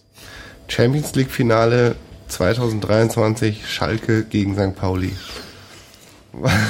Du glaubst Oder nicht, dass werden- Schalke Also ganz kurz, Finale kommt? ganz kurz, wir hatten, wir hatten, äh, wir, haben ja hier, ähm, das, das ist übrigens noch ein Unterschied zu den, zu den Auswärtsspielen. Bei Heimspielen haben wir ähm, Millantor Live, was früher St. Pauli FM war, quasi dieses Format ähm, vor dem Dings. Und dann hatten die, die Viva da liegen und Waldemar Sobotta hat im Interview gesagt, hier Träumen ist erlaubt oder keinem kann, man kann das Träumen nicht verbieten oder so. Und da war dann irgendwie der äh, Mike Knöcker fragte mich dann dann, ja, also wenn du jetzt quasi so mal träumen würdest und da kam ich nicht aus meiner Haut und das war wie aus der Pistole geschossen, achte deutsche Meisterschaft. Und Aufstieg natürlich mit St. Pauli, aber ähm, das, äh, das war dann halt so. Und ich, ich glaube, wenn ich jetzt, wenn ich jetzt direkt spontan geantwortet hätte, wäre das auch nicht diplomatisch gewesen. Aber in dem Kontext vielleicht noch, wie weh hat dir denn das Pokal aus letzte Saison getan Hier, gegen Dortmund? ich hatte. Ich, ich, ich sag mal so, Der Mann ringt nach Worten. Ich war, vor, ich war vorbereitet. Ich hätte ein T-Shirt präsentieren können. Aber unter es, dem, es unter dem Oberhemd, unter dem Oberhemd und äh, der, der, der Anzugjacke. Aber das ist dann halt auch dann da geblieben. Leider. Ja, Schade. das war, das war, ich fand's, ich fand's.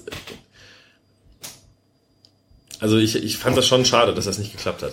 Also das kann man durchaus äh, sagen. Ja, ging uns auch so, wenn vielleicht auch mit unterschiedlichen Motivationen dahinter.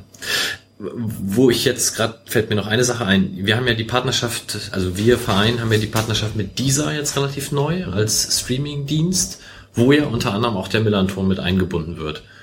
Kriegt ihr da irgendwas von mit? Geld Seht, seht ihr, ja gut, das ist ja egal, aber seht ihr Zugriffszahlen oder sowas generell auf den Kanal? Ähm, bislang noch nicht, weil diese, also es ist ja so, dass es eine, eine In-App in dieser, diese App geben wird, die quasi eine, in Anführungsstrichen, St. Pauli-Welt sein soll. Also wo dann, wo dann klassische St. Pauli Musik gespielt wird, wo dann, wo dann Podcasts äh, äh, hinterlegt werden und so weiter und so fort und wo quasi vereinsseitige Inhalte generiert werden können. Und ähm, das wird jetzt sukzessive auf den Weg gebracht, sodass man jetzt noch keine Ah, das läuft noch gar nicht. Okay. also die, die Partnerschaft läuft schon und so weiter und so fort, aber ähm, diese In-App, da, da kommt jetzt irgendwie alles so nach und nach dann dazu. Da müssen noch so verschiedene, verschiedene Sachen auch, was, was Lizenzen Ja, geklärt werden. Programmierer sagen, bei mir geht's. Eigentlich müsste es fertig sein. Genau. ich ich kenne das. Auf ähm, meinem Telefon funktioniert. Ja, genau. Ja, genau. Anwenderfehler oder sonst irgendwas. ne? Also, Ja, okay, also das kommt dann noch kenn ich demnächst. sowas. ja, ja, genau. Und dann kann man, kann man dann auch irgendwie mit Zugriffszahlen dann mal irgendwie arbeiten oder so. Aber das, also das läuft jetzt an irgendwie und das wäre jetzt noch zu früh zu sagen, ja, alles klar, hier so und so viele Leute machen das. Okay. Ich habe alles abgehakt, was ich auf dem Zettel hatte. Wollt ihr noch was ergänzen oder sind wir sonst soweit durch? Ich glaube, ich spreche für Wilko und mich, wenn ich sage, liebe Grüße an unsere IT-Kollegen. ja, okay. genau. Ihr, gebt- ihr gebt euch sicher Mühe. Gut, ja dann, Christoph, vielen, vielen Dank. Ja, Möchtest du noch was gerne. ergänzen, noch irgendwas loswerden? War schön gewesen. Wie man im Ruhrgebiet sagt. Das freut uns sehr. An dieser Stelle dann an dich auch nochmal vielen Dank, dass das auch gerne. mit den Spielern immer so gut klappt, die du uns ja mehr oder weniger dann auch vorbeischickst. Äh, Von daher, das höre ich immer auch von den Hörern äh, sehr regelmäßig, dass das doch ein Alleinstellungsmerkmal ist, was wir uns hier mit dem Verein auf die Fahne schreiben können. Das gibt's so in der Form bei keinem anderen Verein. Ja, in dem Sinne dann euch allen einen schönen Abend und bis zum nächsten Mal.